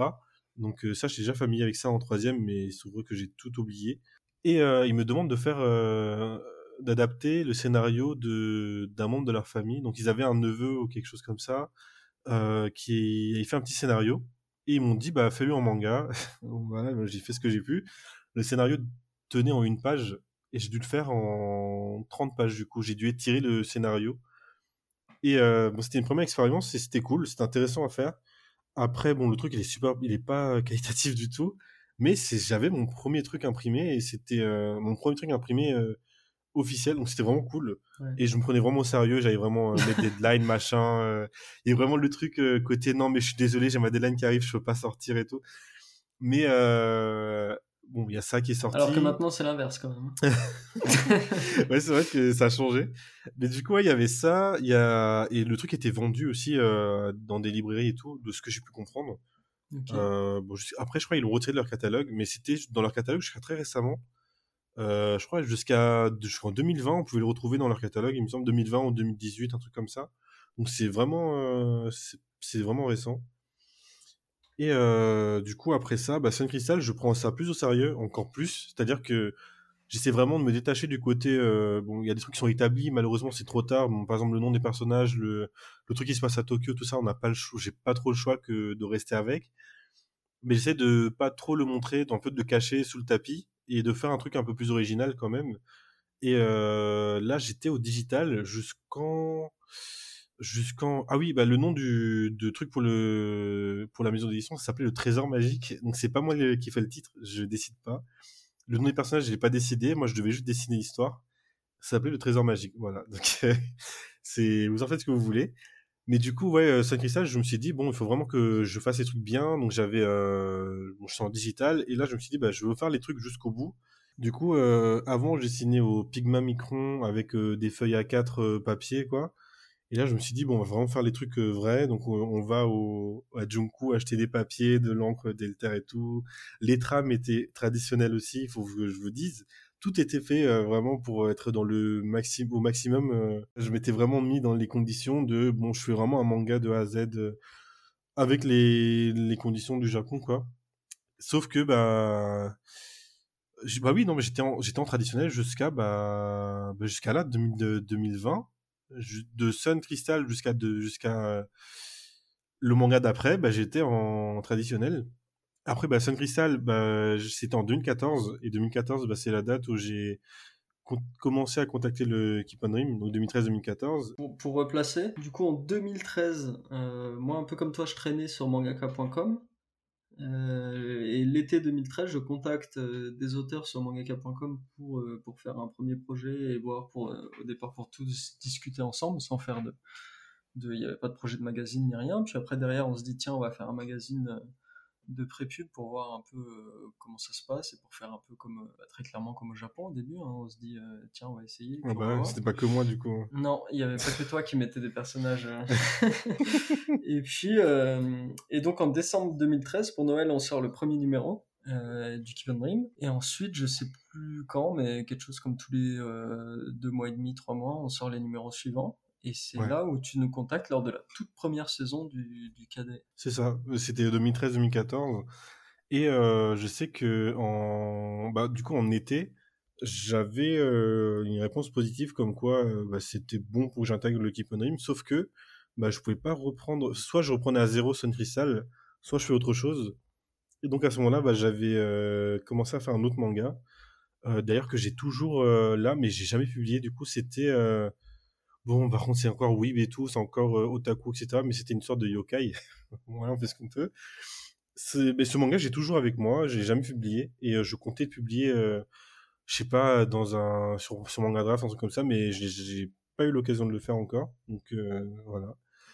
Et je savais pas où je partais, et c'était une sorte de yokai avec des chasseurs de primes et tout. Sauf que bah, il manquait un, un petit peu quelque chose à l'histoire, donc je me suis dit, bon, on va partir sur autre chose quand même. J'ai gardé des éléments bah, comme les chasseurs de primes et tout, et j'ai créé Infinite Revenge. voilà, bon. Le titre aussi, bon, les titres, de toute façon, je, je, je, voilà, je sais pas quoi dire. Les titres, et moi, ça fait deux. D'ailleurs, le titre Golden Voice, il faut que j'en parle après, parce qu'il y a vraiment un vrai truc derrière, par contre. Ok. Euh, mais on va y arriver au moment où je vais parler, euh, je pense, un peu plus loin. Allez, si tu veux, tu te poses tes propres questions aussi. Continue comme ça, moi ça me va. Tant qu'à faire, bah ok, bah, ça te fait moins de travail. Mais du coup, euh, bah, Infinite, on va l'appeler Infinite parce que voilà. Euh, je le publie dans le numéro 7 du Keep on Dream, donc ça je m'en rappellerai, qui est sorti en décembre 2014. Euh, et, juste euh, avant, qu'est-ce qui t'a poussé à, contacter le, Keep on? Est-ce que tu lisais les magazines? Est-ce que tu as vu le truc et tu t'es dit tiens, il y a une place peut-être Je crois que je lisais, je lisais le magazine, je lisais Pain à ce moment-là, Animix et tout. Animix, je crois que c'était mon manga préféré à ce moment-là. D'accord. Et du coup, moi je voulais vraiment, j'ai toujours voulu être dans le côté un peu, bah, toujours un peu euh, shonen jump, tout ça, l'ambiance un peu à la japonaise et tout. Et euh, bah, ça faisait un petit moment que je cherchais l'équivalent en France euh, qui, qui, qui, qui, qui est accessible en fait. C'est-à-dire que c'est pas. Je crois qu'il y avait un autre concurrent au Keep à ce moment-là. Je sais plus quoi le nom, Shonen Star quelque chose. je crois que je les ai approchés aussi. je sais plus ce que ça avait donné, mais. Ils t'ont proposé moins d'argent. on va dire ça. Mais du coup, ouais, c'était euh, Keep on Dream qui. Bah, Keep on Dream, c'était quand même un peu plus beau aussi. Hein. Enfin, désolé de tirer sur euh, euh, Shonen Star, mais euh, c'était. Il y avait un vrai truc, il y avait un édito, il y avait un vrai truc. Euh, l'esthétique du, du webzine était super, super beau, c'était soigné. donc, c'est un on truc que On parle quand même de trucs qu'on a fait il y a 10 ans. Ah, mais jusqu'à présent. Le premier numéro, il était sous Word. c'était vraiment. non, mais je trouve qu'il y avait, il y avait un truc. en tout cas, à l'époque, c'était un des trucs les plus les plus soignés, les plus propres et qui faisait un peu pro aussi dans une grande mesure. Mais bon, après, ça, c'est avec mon œil de l'époque. En tout cas, c'était un truc intéressant et même bah, le Keep on Dream. Il y avait tout un truc qui faisait que ça, ça donnait envie. Et du coup, bah, j'avais contacté par Skype ou je sais plus quoi, un truc. Non, c'était par euh, ah, Facebook, je sais plus, par mail, un truc comme ça. Et on faisait des réunions sur Skype, il me semble, à ce, moment-là. Et euh, du coup, bah, quand j'ai reçu la réponse qu'il fallait que je fasse un autre manga, bah, c'est là que j'ai j'ai fait Infinite Revenge et que c'est sorti euh, dans le bah, fin 2014. Et du coup, c'était un one shot. Et après, ça devait partir en série, il me semble. Je sais pas s'il y avait une délibération après le one shot pour dire est-ce que ça part en série ou pas. Euh, je m'en souviens plus, mais je pense que ça devait être pendant, euh, pendant l'élaboration du one-shot qu'on a décidé de, ensemble de partir sur une série derrière. Et à ce moment-là, bah, il n'y avait pas forcément plus de retours que ça aussi, parce que bah, on faisait surtout des retours entre nous. À chaque fois qu'un truc sortait, bah, on regardait, euh, on se lisait tous nos, nos chapitres, on, se, on, disait nos retours sur Skype et tout, donc c'était super, enfin, c'était super cool. Parce qu'aujourd'hui, c'est cool. Bah, aujourd'hui, bon, je le cache pas, j'ai pas, j'ai pas autant l'occasion de lire ce qui se fait. Euh, chez les collègues du Keep on Dream, j'essaie de faire en sorte euh, de rattraper quand même. Mais là, il y avait vraiment un côté euh, super. il y avait un côté. Bah, peut-être qu'il y en a un petit peu moins aujourd'hui, mais le côté Keep on Dream un peu plus communautaire que j'aimais beaucoup avant. aujourd'hui, on a beaucoup moins le temps d'avoir ce, ce côté-là, je pense. mais pense on est tous adultes en plus maintenant. oui, il y a ça, il y a ça. C'est vrai qu'on était tous des bon, je dirais pas l'âge de certaines personnes, mais en tout cas, on était plus ou moins euh, collège, lycée, euh, vie active, début vie active. Euh, les plus vieux, ils avaient la trentaine, je crois, trentaine, quarantaine, un truc comme ça. Et bon, bah, il y avait l'ambiance un peu jeune, bon enfant, tout ça. Bon, c'est toujours le cas, mais c'est vrai qu'aujourd'hui, on a un petit peu moins, c'est un peu plus speed aujourd'hui. Il y a aussi beaucoup de projets. Il y a ça. Et, j'ai une petite anecdote d'ailleurs sur la publication de la, première publication du, du one shot de ta série, euh, c'était en. Donc, tu disais numéro 7, c'était décembre 2014, donc pile euh, l'anniversaire, le premier anniversaire du, du cadet. Ouais, c'est ça. Ça, ça. rajeunit pas. Hein. C'est vrai que ça fait, euh, c'est vrai que ça fait longtemps quand même. Bah, le cadet a bientôt 10 ans là l'année prochaine. Ouais, on fait les 9 ans là en décembre avec le, le, premier numéro de la saison 5 et puis après ouais, l'année d'après c'est 10 ans. Ouais. Je vais prendre des antidépresseurs, je crois je reviens. c'est vrai, que le temps passe super vite au final, euh, je me rends compte. Mais ouais, du coup, à ce moment-là, euh, ça partait en série après, et le, numéro d'après, donc le Keep Dream, ça fonctionnait. C'était un numéro tous les deux mois, tous les mois, je crois, un truc comme ça. Et euh, du coup, on alternait. Il y avait quatre séries, on va dire 4-5 séries dans un, dans, le, dans un roulement et euh, quatre, enfin, le reste dans l'autre roulement. Il y avait le numéro pair et impair, et du coup, euh, moi j'étais dans le roulement euh, impair, je crois. Donc tous les deux numéros, il y avait mon chapitre qui sortait. Et encore une fois, bah là, toujours pas, enfin pas forcément de retour ou quoi, mais c'était quand même cool de, de rendre ses planches et tout. Et en plus, moi j'étais au lycée à ce moment-là après. Donc j'avais peut-être autre chose à penser que bah après, j'étais quand même, euh, j'étais quand même à l'heure. Hein. je rendais mes planches à l'heure et tout à ce moment-là. Oui, fut une époque où j'étais euh, ponctuel et tout. Après, je me prenais pas plus la tête que ça à ce moment-là aussi. T'étais un, un, bon garçon à l'époque. Ah bah super. Mais euh... après, est-ce que la qualité était là? C'est ça la question. Mais, euh... Mais ouais, c'était ouais, c'était cool. c'était un manga que j'aimais bien aussi. Après, euh, le manga est un peu plus sombre que ce que je fais aujourd'hui. Ouais. Et euh, très honnêtement, je je ferais pas. Je pense que je ferais plus de trucs comme ça aujourd'hui. Je sais pas. je sais pas qu'est-ce qui m'a pris de faire un truc un peu psychotique, euh, euh narcoleptique. Enfin, c'était bizarre. Il y avait Après, c'était quand même euh, shonen. Hein. C'était pas non plus. C'était pas ouais, non plus horreur ou je ne sais pas. Oui, oui, c'était pas. C'était des thèmes qui étaient, voilà, c'était la mort, la, la, vengeance, etc. Mais c'était quand même, ça restait ça fait quand même un peu peur, mais enfin, moi, de me, dire que j'étais dans des trucs comme ça, bon, bizarre. non, mais, c'était la euh, période où t'étais gothique, non, au lycée? Non, j'ai jamais été, jamais été gothique. Mais c'est vrai que c'était, euh, je sais pas, c'était bizarre. Mais euh, c'était, j'ai bien aimé faire ce manga et j'avais quand même plein de projets pour ça. Il y avait plein de, je réfléchissais à des suites et tout. Et je crois que j'ai fini un arc et j'en avais commencé un autre. C'était ça mon accomplissement du coup. Et Ouais, jusqu'au la série sera publiée jusqu'au chapitre 8 dans le dernier numéro de la saison 3, donc décembre, euh, j'ai regardé tout à l'heure, décembre 2017. Ouais. c'est les 4 ans du, du cadet. toi, tu as été publié dans, pendant 3 ans. C'est ça. Donc, euh, ça fait une sacrée période. C'est vrai que c'était 3 ans. J'ai fait, euh, je sais plus combien de chapitres j'ai fait, j'en ai fait 8, 8 normalement. Ouais, 8 ou... Je prépare le 9 je crois, sauf que bah, en 2017 ou 2018, 2018 surtout, on avait tous tous, tous, tous, mais sans exception, on avait tous euh, des gros trucs qui se passaient. Enfin, on pouvait pas donner autant de de nous dans le projet Keep on Dream et tout. Donc le, c'est là qu'il y avait une grosse pause dans bah, dans Keep on Dream. Il y avait plus de magazines qui, enfin plus de webzines qui sortaient. Il y avait plus de graphistes aussi. Il y avait plus de graphistes et plus, enfin il y avait ça partait en, bah, ça tombait en lambeau quoi. Et euh, on a fait la Japan Expo avant, enfin les deux années de précédentes, donc en 2016 et 2017. Mais euh, je crois que c'était, ça s'arrêtait là après. Et euh, du coup, bah, bon, moi, j'ai, bah, je faisais quand même le manga de mon côté, sauf que bah, je voyais que ça allait plus. Euh, il n'y a plus rien qui allait sortir, peut-être. Donc je me suis dit, bon, bah, je fais pour moi et, on va voir ce que ça va donner. Du coup, bah, j'ai fait. Et on arrive en 2018, du coup, j'avais le chapitre 9 de près, quasiment de près. Mais bon, j'avais mes études supérieures, je suis en université. Euh, je pensais à autre chose parce que bah j'avais d'autres projets pour moi, donc je vais faire des écoles de pilotage, tout ça, enfin plein de trucs euh, qui ont rien à voir avec le dessin. Je me suis dit bon bah c'est euh, le bon moment peut-être pour sortir du dessin un petit peu et, et mettre ça vraiment de côté et ne plus y penser pendant un très long moment.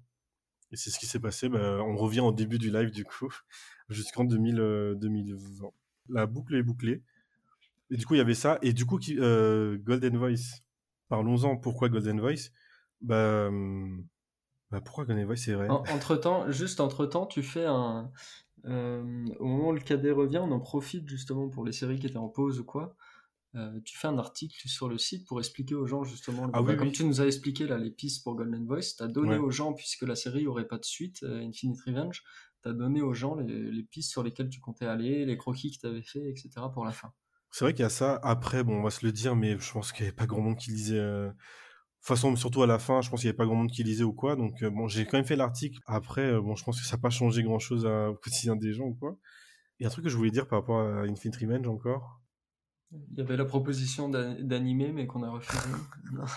ah oui, un autre projet. Bah, il y avait aussi, bah, en 2017, on a sorti, bah, toi et moi, on avait participé au concours du Crous pour euh, pour c'est un concours artistique je crois qui qui tiennent tous les ans je crois qu'il y avait un thème ou quoi et on avait fait un petit truc donc c'était le seul truc que j'avais dessiné en 2017 je crois ou 2018 mais euh, euh, comme tu disais tout à l'heure que tu avais imprimé des trucs je l'ai imprimé ce truc là ah tu l'as imprimé? Bah, je l'avais imprimé pour l'envoyer. Il, fallait absolument l'envoyer imprimer. Ah, ok.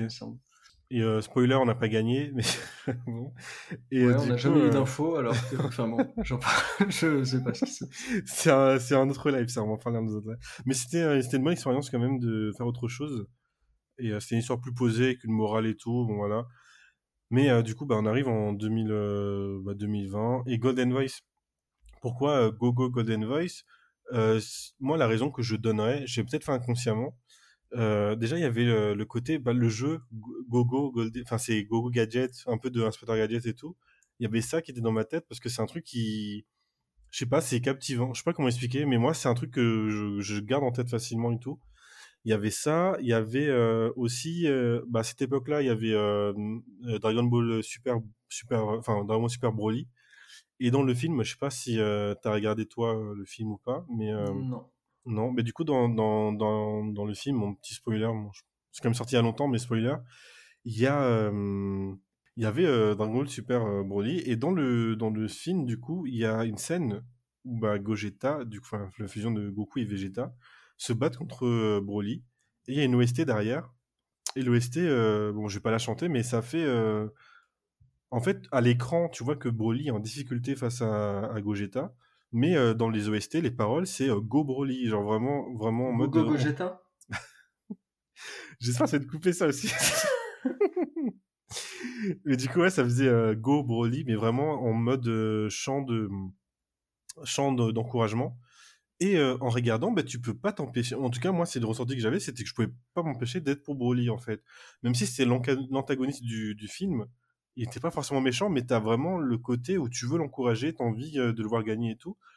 Et donc, bah, j'ai un peu retranscrit ça euh, dans Golden Voice aussi, c'est que de base, le, bah, ça revient au postulat de départ, c'est que c'est Fusili, la musique, la voix, la chanson, contre la mafia. Et vraiment, je voulais que bah, les gens et ce côté un peu euh, bah, la Golden Voice c'est go enfin ils encouragent Fusini en fait pour en, faire en sorte que bah, d'être derrière, lui de, de, soutenir et tout. C'est ça un peu le, le côté euh, que je que j'avais mis sans faire exprès je pense. Ok et donc là quand on entend la musique euh, qui est sortie récemment là de Bad Dreams ouais. où justement c'est le refrain c'est le titre du manga et ça donne envie vraiment qu'est-ce que ça te fait bah, y a, bah, je retrouve ce côté bah il y a le côté un peu intrépide un peu bah on je sais pas comment expliquer mais c'est c'est euh, je sais pas comment dire mais c'est c'est vraiment un côté où euh, bah, on est pour le personnage principal on est on est là pour lui on veut le voir gagner etc donc c'est comme ça que moi je vois le truc. Après je sais pas si les gens le verront forcément comme ça aussi. Mais en tout cas moi c'est un truc que j'ai voulu faire. C'est un truc que Bad Dreams a, en tout cas pour moi a réussi à faire aussi dans dans dans l'opening. Donc euh, à voir. Super. Et maintenant, donc, euh, on, arrive à. On a bouclé la boucle. Tu arrives à, Golden Voice et bientôt le, manga papier. Et on voit justement qu'il y a eu pas mal d'époques différentes, de périodes différentes, toi dans ton parcours d'auteur, mais aussi en parallèle euh, le, Keep on Dream avec une évolution qui est folle euh, dernièrement avec le numéro papier, etc. Mhm. Et les mangas maintenant qui vont sortir en, version papier. quel regard tu as du coup toi sur cette aventure-là? Et j'ai envie de dire en même temps, qu'est-ce que tu as apporté le collectif d'une part, mais euh, aussi, comme tu le dis euh, vachement, la publication dans le magazine d'autre part? Bah, de le Keep à un moment, c'était vraiment mon, objectif, c'était de, bah, de rejoindre le collectif et tout. Et euh, après, le, ça a changé, les, les, les ambitions sont pas forcément les mêmes, tant pour moi que pour le collectif. Si je, je veux pas parler pour, pour le Keep mais je, je pense que le but aujourd'hui, c'est de se professionnaliser, de, de, produire des, des, trucs euh, plus pro et quitter un peu la sphère amateur, bah, moi, j'ai jamais caché, c'est que tant que je peux, enfin, je peux être dans le collectif en tant qu'auteur amateur dans une certaine mesure, bah, je veux, je veux rester. C'est vraiment un, bah, le projet, c'est un truc que qui me tient à cœur parce que bah, je, bah, j'ai pas participé à ses débuts, mais j'ai quand même vu le truc grandir, j'ai vu le truc évoluer et tout. T'es es quand même un des plus vieux, enfin, des plus vieux, dans, le sens où ça fait le plus longtemps que tu es là dans les, dans les personnes de l'équipe. Je, je, je voyais pas ça comme ça parce que ben, je suis quand même arrivé au septième numéro, il y avait quand même euh, beaucoup plus d'auteurs. Il y en a qui sont partis, il y en a qui sont venus, il y en a qui sont. Donc il y avait plein de départs, plein de mouvements et tout, mais c'est vrai que je réalise pas forcément que je suis un des plus anciens. T'es un peu le sage du. non, pas Le sage, c'est, c'est Smikey, hein, c'est pas moi. C'est vrai. Mais euh, quand même, j'ai quand même participé au projet, j'ai participé au bah, à ces changements parce que j'étais quand même impliqué directement dans certains trucs. Notamment l'aspect visuel, donc les logos. maintenant, tu, tu, fais les couvertures des numéros aussi. Oui, il y a ça aussi. J'avais complètement oublié, mais je, je, vais souffrir encore. Mais il y a, ouais, il y avait les logos qu'on avait. Il y avait le, j'ai pas, j'allais dire un rebranding, mais on n'est pas une compagnie euh, non plus. Mais il y avait un côté, on avait fait une refonte graphique avec euh, des nouveaux logos, des nouveaux, euh, des nouvelles couleurs, des trucs. Donc j'étais directement impliqué dedans. Et c'était super cool de, bah, de participer à ça. Il y avait l'époque sans graphiste où j'étais un peu le graphiste de remplacement. Mais aujourd'hui, je m'occupe des couvertures de bah, l'agencement des éléments sur les couvertures des, magazines. Donc c'est super cool d'être impliqué à ce point. Après, je fais dans, comme je peux. C'est vrai que j'aurais aimé être plus impliqué. Euh, aujourd'hui aussi, le souci qui se pose, c'est que bah, j'ai moins le temps d'être là dans le collectif lui-même. C'est-à-dire que bah, je suis pas forcément sur les, les Discord ou quoi. Et ça, c'est un truc que je regrette un petit peu. C'est que j'ai pas l'occasion d'être là plus souvent. Euh, les magazines, je les lis avec beaucoup de, de, de, semaines et de mois de retard aussi. Mais malgré tout, c'est vraiment une expérience que bah, j'aimerais continuer le plus longtemps possible. Et, euh, ça m'a, par exemple, me dire que j'ai un, un, tome, juste l'artbook, me dire que j'avais, j'ai un artbook que j'ai produit, euh, imprimé par le Keep on Dream, enfin, tout l'aspect logistique que moi j'ai pas eu à gérer, justement, c'est un, un, truc qui est bien aussi, c'est que le Keep on Dream prend en main plein de trucs, euh, ça m'allège un peu de travail, et puis euh, on travaille tous ensemble sur, main dans la main dans un truc. Bon, là, c'est un peu le côté, Corporate, non mais... Corporate, non, même pas corporate, mais c'est un peu gnangnan, mais c'est un truc que j'aime beaucoup, c'est que chacun a sa fonction et on travaille tous ensemble pour bah, atteindre un but, c'est soit bah, le Ulule, les numéros papier, les numéros euh, webzine en ligne tout court. Et, euh, puis, puis, comme tu disais, on, bon, on progresse de saison en, saison, d'année en année, mais avec le, le but, là, que tu le disais, le but de se professionnaliser. Voilà, par exemple, on l'a fait avec Payne, mais on le fait aussi avec, avec Golden Voice maintenant. Quand on, quand on fait un manga, bah, on va voir l'imprimeur, on prend un maquettiste, euh, on prend une correctrice, enfin on essaie de faire vraiment les choses bien pour qu'il y ait à la fois le moins d'erreurs possible dans le, manga et qu'il soit le mieux possible. C'est vrai que le côté, euh, en plus il y, avait des, il y a des débats il y a pas longtemps sur Twitter, donc je vais me faire tirer dessus s'il y a des gens qui, qui, qui écoutent ça ou pas. Mais c'est vrai que le amateur pro, ça veut rien dire aujourd'hui. Mais euh, je veux dire que tant que j'ai pas de contraintes bah, j'ai quand même des contraintes. C'est très contradictoire. Ce qu'on peut dire déjà pour que les gens ils comprennent un peu mieux, c'est que toi, tu veux pas euh, devenir auteur professionnel dans le sens où euh, tu, tu, veux avoir un métier à côté. Bah, j'ai ma liberté, je fais ça autant que je, je vois ça comme un hobby. Moi, c'est ce qui me va. Mais euh, c'est vrai que bah, tant, comme tu dit, tant que j'ai pas de, je suis pas auteur pro et que je fais ça à mon bon vouloir euh, dans une certaine mesure, bah, je continue à rester euh, dans le Keep on Dream. Et euh, bah, tout, tout ce qui se passe là, bah, ça n'aurait pas été possible si j'étais pas dans le, dans le, bah, dans, le, collectif. Et c'est pour ça que je suis super content, euh, content d'être là. franchement, il se passe des trucs incroyables quand même, et des trucs que j'imaginais pas il y a quelques années. Et c'est, et comme je disais tout à l'heure, si le mois de, il y a 10 ans, il y a 15 ans, on voit ce qui se passe aujourd'hui, bah, je pense qu'il serait bah, comme un fou, il serait super fier aussi. Justement, j'ai une question là-dessus. quel conseil tu donnerais à un jeune qui arrive là en, fin d'année 2022 et qui a, imaginons, bah, 16 ans, comme toi tu avais au moment de, où, tu es arrivé dans le Keep et où tu as fait Infinite Revenge, euh, qu'est-ce que tu lui dirais? euh, je suis super mauvais pour ça parce que je sais pas donner des conseils. Surtout que moi, j'applique même pas les conseils que je donne des fois. Quand on me demande des conseils, des fois, bah, je dis un truc bateau que j'applique pas. Mais euh, là, ce serait. Mais je sais, je sais qu'on en a parlé en plus il y a pas il y a pas longtemps. Je sais plus ce que j'avais dit. Mais je pense que le plus important, c'est de faire quelque chose qu'on aime. Donc là, le mois de, le mois de 2020, il va, va, me fusiller. Mais si tu, si la personne aime faire des reprods et euh, bah, il s'y plaît dedans, la personne s'y plaît dedans, bah, qu'il fasse, qu'elle, qu'il ou elle fasse des reprods. Tant que, tant qu'on s'amuse dans le dessin, je pense que c'est le plus important. Et plus euh, précisément, si c'est quelqu'un qui, qui, veut, comme toi, quand t'avais, euh, quand t'avais 15-16 ans, euh, faire un manga, développer une histoire, Qu'est-ce que tu lui conseillerais de, faire? Par où passer? Quoi publier? Quand? Comment?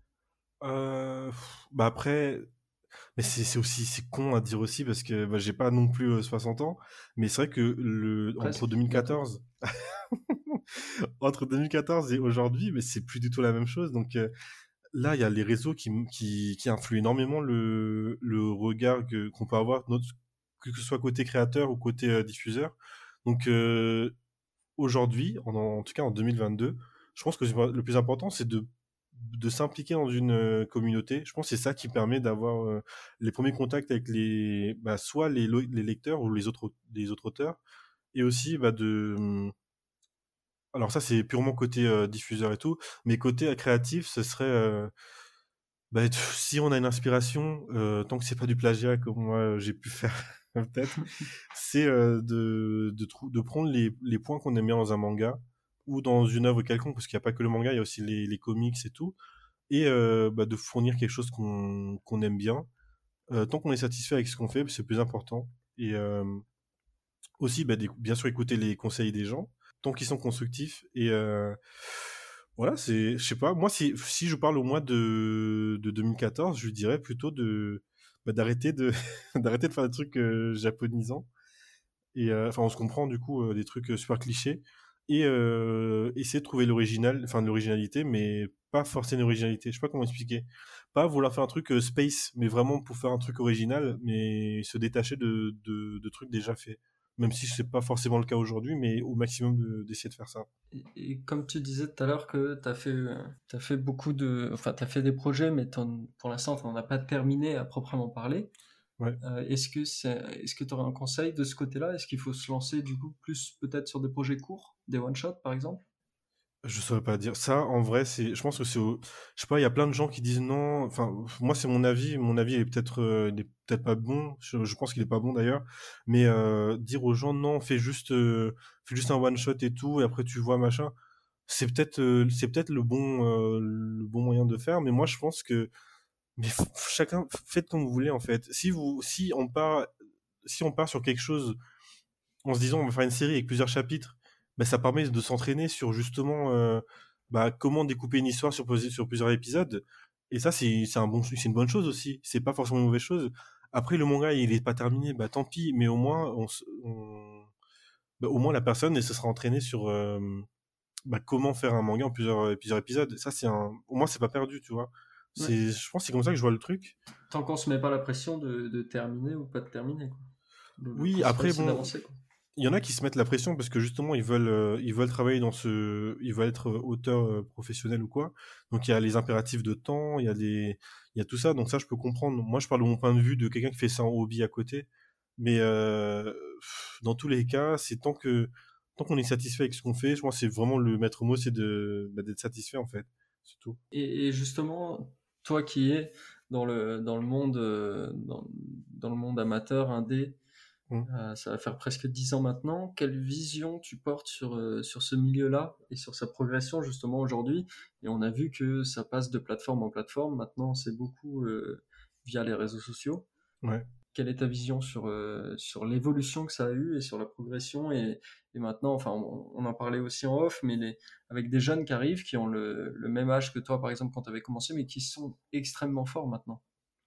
Ça, c'est vrai que c'est un truc, il faut, l'évoquer, mais aujourd'hui, euh, moi, je pense que le, comment dire, le pic de la communauté euh, dessin amateur, en tout cas manga amateur en France, mais c'était pendant le Tezuka en fait. Je pense qu'on n'aura peut-être pas de période euh, similaire avant un très long moment, euh, parce que c'était vraiment un événement qui avait rassemblé tout le monde.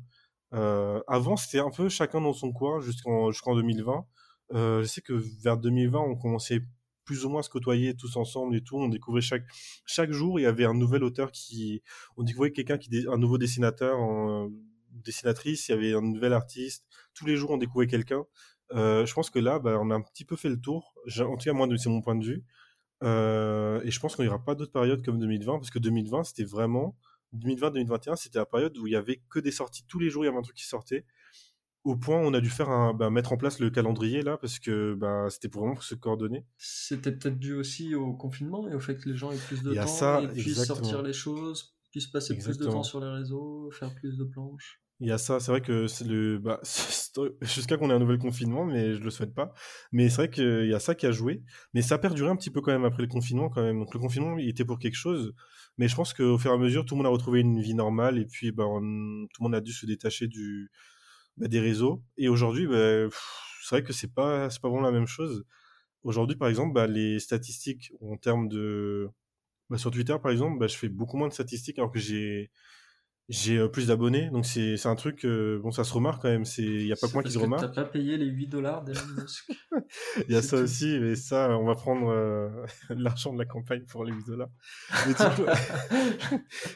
le mec s'engage sur Non, mais il y a ça, il y a, y a le côté. Il y, a, y a plein de trucs, il y a l'algorithme, il y, a les, y a les réseaux qui changent, il y a.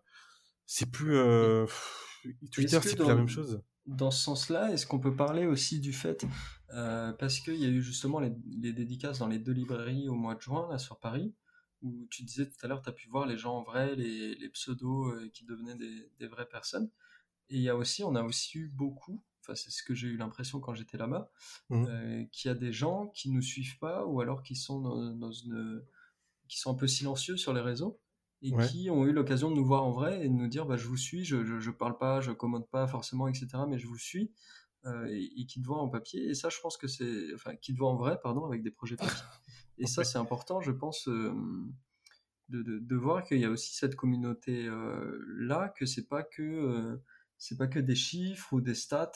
C'est aussi, il y a tout un public de vrais gens en fait. Mais c'est vrai qu'il faut se détacher des chiffres. Bah, après, bon, moi, c'est pas un truc qui c'est pas un truc qui, qui, qui me tracasse beaucoup en général.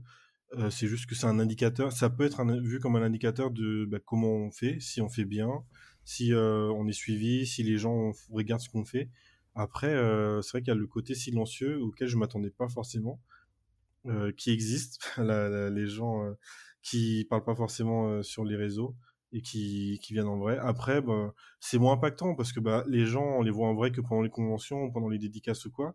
Et après, ça s'arrête là. Alors que la plupart des gens qui parlent sur les réseaux la plupart du temps, mais c'est, bah, la plupart du temps, c'est les mêmes. C'est un peu, euh, parce que comme j'ai dit, on a fait le tour. C'est les mêmes personnes, on se connaît à peu près tous. Et euh, du coup, bah, on se voit, on s'est déjà vu, ou voilà rencontrer des gens que j'ai jamais vus en vrai et que j'ai jamais euh, entendu ou quoi lu sur les réseaux, c'était c'était un peu bizarre.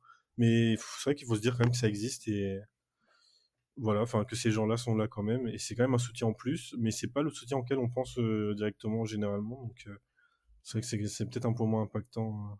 Ok. Maintenant, pour parler plus de, de, conception, toi, comment tu travailles pour progresser, que ce soit en, en dessin, en scénario ou en narration? Euh, ça, je serais pas. Enfin, en, en, en dessin, j'essaye de. Bah, par exemple, le dessin, tiens, on peut en parler. C'est le, le car design qui change, mais constamment. C'est un truc que je pensais pas que c'était possible. En tout cas, moi, je pensais que j'avais atteint le maximum du car design, c'est-à-dire que Fusili, bah, il ressemblerait à ça, et à un moment, je me suis dit, ce serait l'aspect final du personnage, alors que pas du tout, ça évolue tout le temps. Le côté, même les planches, ça évolue constamment. Euh, l'agencement des, des planches, des cases, la narration. bon, la narration, je suis pas super fort, mais c'est un truc j'essaie de faire attention aussi. mais ça reste globalement la même chose. Mais du coup, c'est surtout au niveau dessin que ça évolue. C'est-à-dire que je suis un peu plus minutieuse sur certains aspects maintenant. Et je pense qu'à chaque fois que j'acquiers une, pas une compétence, mais je me dis que bon, c'est bon, là, je tiens le, le truc, comment dessiner telle chose, je sais le faire maintenant, j'ai pas besoin de réfléchir trop pour le faire. Bah maintenant, je me focalise sur autre chose et au fur et à mesure, bah, ça fait que le niveau général augmente. Et euh, bah, par exemple, les, bah, quand je regarde les premières pages de Golden Voice avec aujourd'hui, bah il y a quand même, euh, bon, c'est pas non plus, euh, c'est pas non plus dégueulasse ou quoi, mais c'est vrai que on sent que c'est un peu plus maîtrisé dans certains côtés. Et il faut pas oublier aussi que bah, Golden Voice, c'est le, le, prétexte, c'était de dessiner sur en, digital. Donc le digital, je maîtrise un peu plus certains trucs aussi. Je suis plus habitué aussi à dessiner en digital. Il y a plein de trucs comme ça, plein de facteurs qui font que bah, l'aspect est plus ou moins mieux maîtrisé euh, euh, en général. Mais voilà. Ok, donc plutôt se concentrer sur des petites étapes, les, les, confirmer, les assurer, et une fois qu'on les a, bah, on voit la, la progression. Mais après, c'est pas un truc que, que, je fais consciemment aussi. C'est pas un truc. Ce que je dis là, c'est un truc que. Je sais pas comment expliquer, mais c'est un truc que je fais sans réfléchir, me concentrer sur quelque chose. Euh, et je pense que c'est à force de dessiner aussi. Par exemple, là, si je fais une pause de un mois, bah, je pense qu'il faudrait que je reprenne certains trucs euh, plutôt. Enfin, il y a des trucs que je dois reprendre, réapprendre certains, certains automatismes qui viendront euh, après par le, avec le temps. Ouais. Qu'est-ce qui est important pour toi dans un manga? Euh, ben, Là, par exemple, quand je dessine pour bah, pour le tome, euh, par exemple les couvertures et tout, bah, je me dis qu'il faut que ce soit l'aspect graphique qui, qui, attire le plus. Après, dans un manga en général, c'est pas le graphisme, hein, c'est malheureusement ça va de pair, le graphisme et, l'intérêt. Enfin, on peut avoir des mangas qui sont bien dessinés avec des, des histoires un peu beaufs, mais euh, et l'inverse du coup. Mais dans le côté amateur, justement, comme on sort pas des, des chapitres tous les mois, je pense que ce qui est important, c'est plutôt le l'aspect graphique. Malheureusement, moi, c'est comme ça que je vois le truc. En tout cas, j'avais pas ce j'ai pas ce discours-là jusqu'à récemment, mais aujourd'hui, mon point de vue, c'est que le plus important, c'est le graphisme pour attirer les gens. Et euh, au pire, l'histoire, elle est pas bien, bah c'est un chapitre tous les trois mois, donc euh, un chapitre tous les trois mois, les gens, ils ont le temps de s'en remettre peut-être. Et euh, bon, c'est pas bien de raisonner comme ça, mais moi, c'est comme ça que je vois le truc. Et même euh, quand je vois le travail d'autres artistes de la sphère, de la amateur, bah, des fois, c'est peut-être pas bien dessiné. L'histoire, elle est cool, mais il y a ce côté où et généralement ces gens-là qui produisent qui dessinent pas pas super bien mais qui ont un scénario de qualité mais ils produisent beaucoup ils produisent énormément ils produisent à la chaîne donc on se retrouve avec une super histoire avec des dessins un peu un peu mous mais c'est pas horrible non plus, tu vois, mais c'est. Mmh, moi, j'accroche pas trop. Alors qu'un un manga qui est super bien dessiné, avec un, scénario un peu. Bon, bah, c'est un peu mou. Euh, tant qu'on s'en bouffe pas trop tout le temps, bah, on peut s'en remettre un petit peu. C'est pas. Il y a des mangas, par exemple, bon, je vais pas te dire de nom, mais le dessin est super cool, le, scénario un peu moins. Bah, je sais que le, entre le moment où je lis le manga et le moment où le prochain chapitre va sortir, bah, je vais me dire, bah tiens, bah, on va voir ce qu'il a fait aujourd'hui et euh, c'est cool, enfin c'est, c'est beau, l'histoire elle est pas ouf, mais c'est quand même, euh, c'est, c'est pas horrible. En fait, il y a le compromis en fait. Et euh, donc moi, je pense qu'aujourd'hui, en tout cas dans le sphère amateur, je pense que c'est le dessin qui est important parce que c'est ça qui permet d'attirer les, les gens le plus. Et je pense que c'est plus facile de enfin, moi c'est mon point de vue, mais je pense que c'est plus facile de perfectionner un scénario que qu'un dessin. Est-ce qu'on pourrait dire que pour un lecteur, le, le dessin amène l'attrait, donc va, va attirer le lecteur, et c'est le c'est la narration ensuite, enfin et, l'histoire qui va le faire rester? Exactement. Enfin ouais. Moi je pense que c'est, en tout cas c'est encore une fois c'est que mon point de vue, mais je pense que c'est comme ça. Et euh, bah, je pense que il y en a, ils sont pas, sont pas d'accord avec moi, ils sont peut-être pas d'accord avec moi, mais je pense que c'est, encore une fois, un manga qui, des beaux dessins, même des illustrations, ça, attire les gens. Et euh, bon, le manga, le, rythme n'est pas bien, le scénario est un peu bon, voilà, c'est pas c'est pas ouf, mais on peut le on peut on peut le travailler plus rapidement, je pense. On peut. Puis il peut avoir un scénariste qui arrive derrière, si jamais pour. Euh, voilà, il y a ça aussi. Alors qu'un un dessin, c'est ouais, l'éditeur ou le scénariste, alors qu'un dessin, c'est un, un truc un peu plus c'est un peu moins comment dire c'est un art visuel oui c'est visuel c'est un peu plus complexe enfin le scénario est tout aussi complexe que le dessin mais je veux dire que c'est un en tout cas moi de mon point de vue c'est plus plus facile de travailler un scénario qu'un qu'un dessin d'accord est-ce que toi il y a des choses sur lesquelles tu, tu voudrais revenir sur sur tout le, sur tout le podcast ou, ou des choses euh, que, tu voudrais encore plus euh, élaborer? Non, je pense qu'on a fait le tour en vrai. Et... Mais je pensais pas que j'allais parler autant au final aussi. Mais euh, j'ai pas eu à réfléchir pour, pour mes réponses, donc c'était cool. C'était euh... voilà, c'était cool. C'était une bonne un... bon entretien. Le mec me juge. Euh... je, un... je mettrais euh, des 5 étoiles. Une bonne note. C'est ça. Mais non, en vrai, euh, non, c'était cool et j'ai pas eu à réfléchir pour mes réponses et j'ai vraiment été honnête aussi. J'ai pas eu à me censurer ou quoi, donc ça aussi c'était bien. Super. En tout cas, merci à toi MH d'avoir été là pendant, pendant ces quelques heures pour nous présenter ton manga, ta campagne. maintenant, qu'est-ce qui va se passer pour pour Golden Voice, là, qu'est-ce que tu as prévu dans les, dans les prochains jours, dans le mois? Quel est toi ton, ton planning de travail pour avoir l'élaboration du manga papier? Euh, bah euh, c'est quand même beaucoup de travail au final, je ne rends peut-être pas compte encore, mais généralement, je, je pars du principe que j'aurais. Enfin, je pense qu'à chaque fois, c'est. Je me dis, bon, ça sera ça comme niveau de travail, mais c'est toujours deux fois plus. Donc là, je sais que ce qui arrive, c'est les couvertures et le, chapitre 4 euh, à faire. Donc, je vais essayer de conjuguer les deux parce que je suis aussi en cours, donc j'aurai des trucs à rendre pour les cours.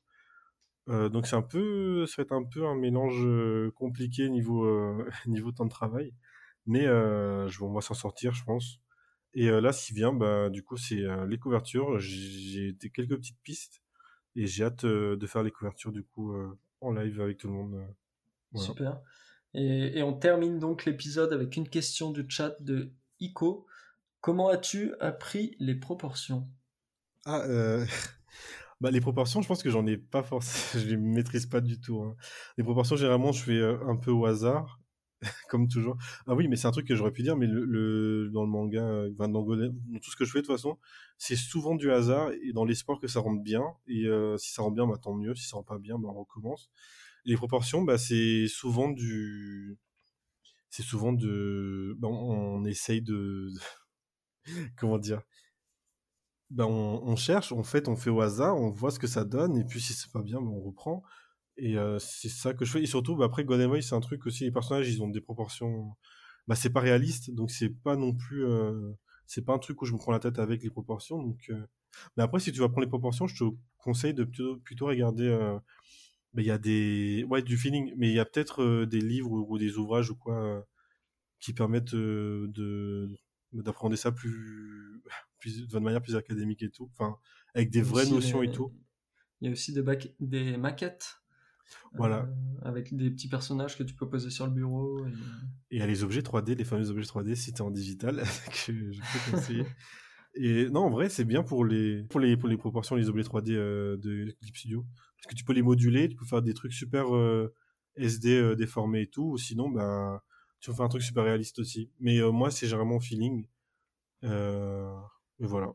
Eh ben, très bien, bah, merci beaucoup Emma pour cet épisode de podcast. Est-ce que tu aurais un dernier mot pour les, pour les gens? Je te laisse le, le, dernier mot et puis je vous dis merci beaucoup. Allez participer à la campagne Ulule. Euh, et puis même si vous pouvez pas participer, partagez-la, ça nous, ça nous aidera énormément. Euh, merci à vous et on se voit au, prochain épisode. Ah bah, C'était mon dernier mot. bah, euh, merci à vous d'avoir été là et merci aussi de, bah, de suivre mon travail. Et puis j'espère que ça continuera longtemps. Et voilà, bah, bonne soirée.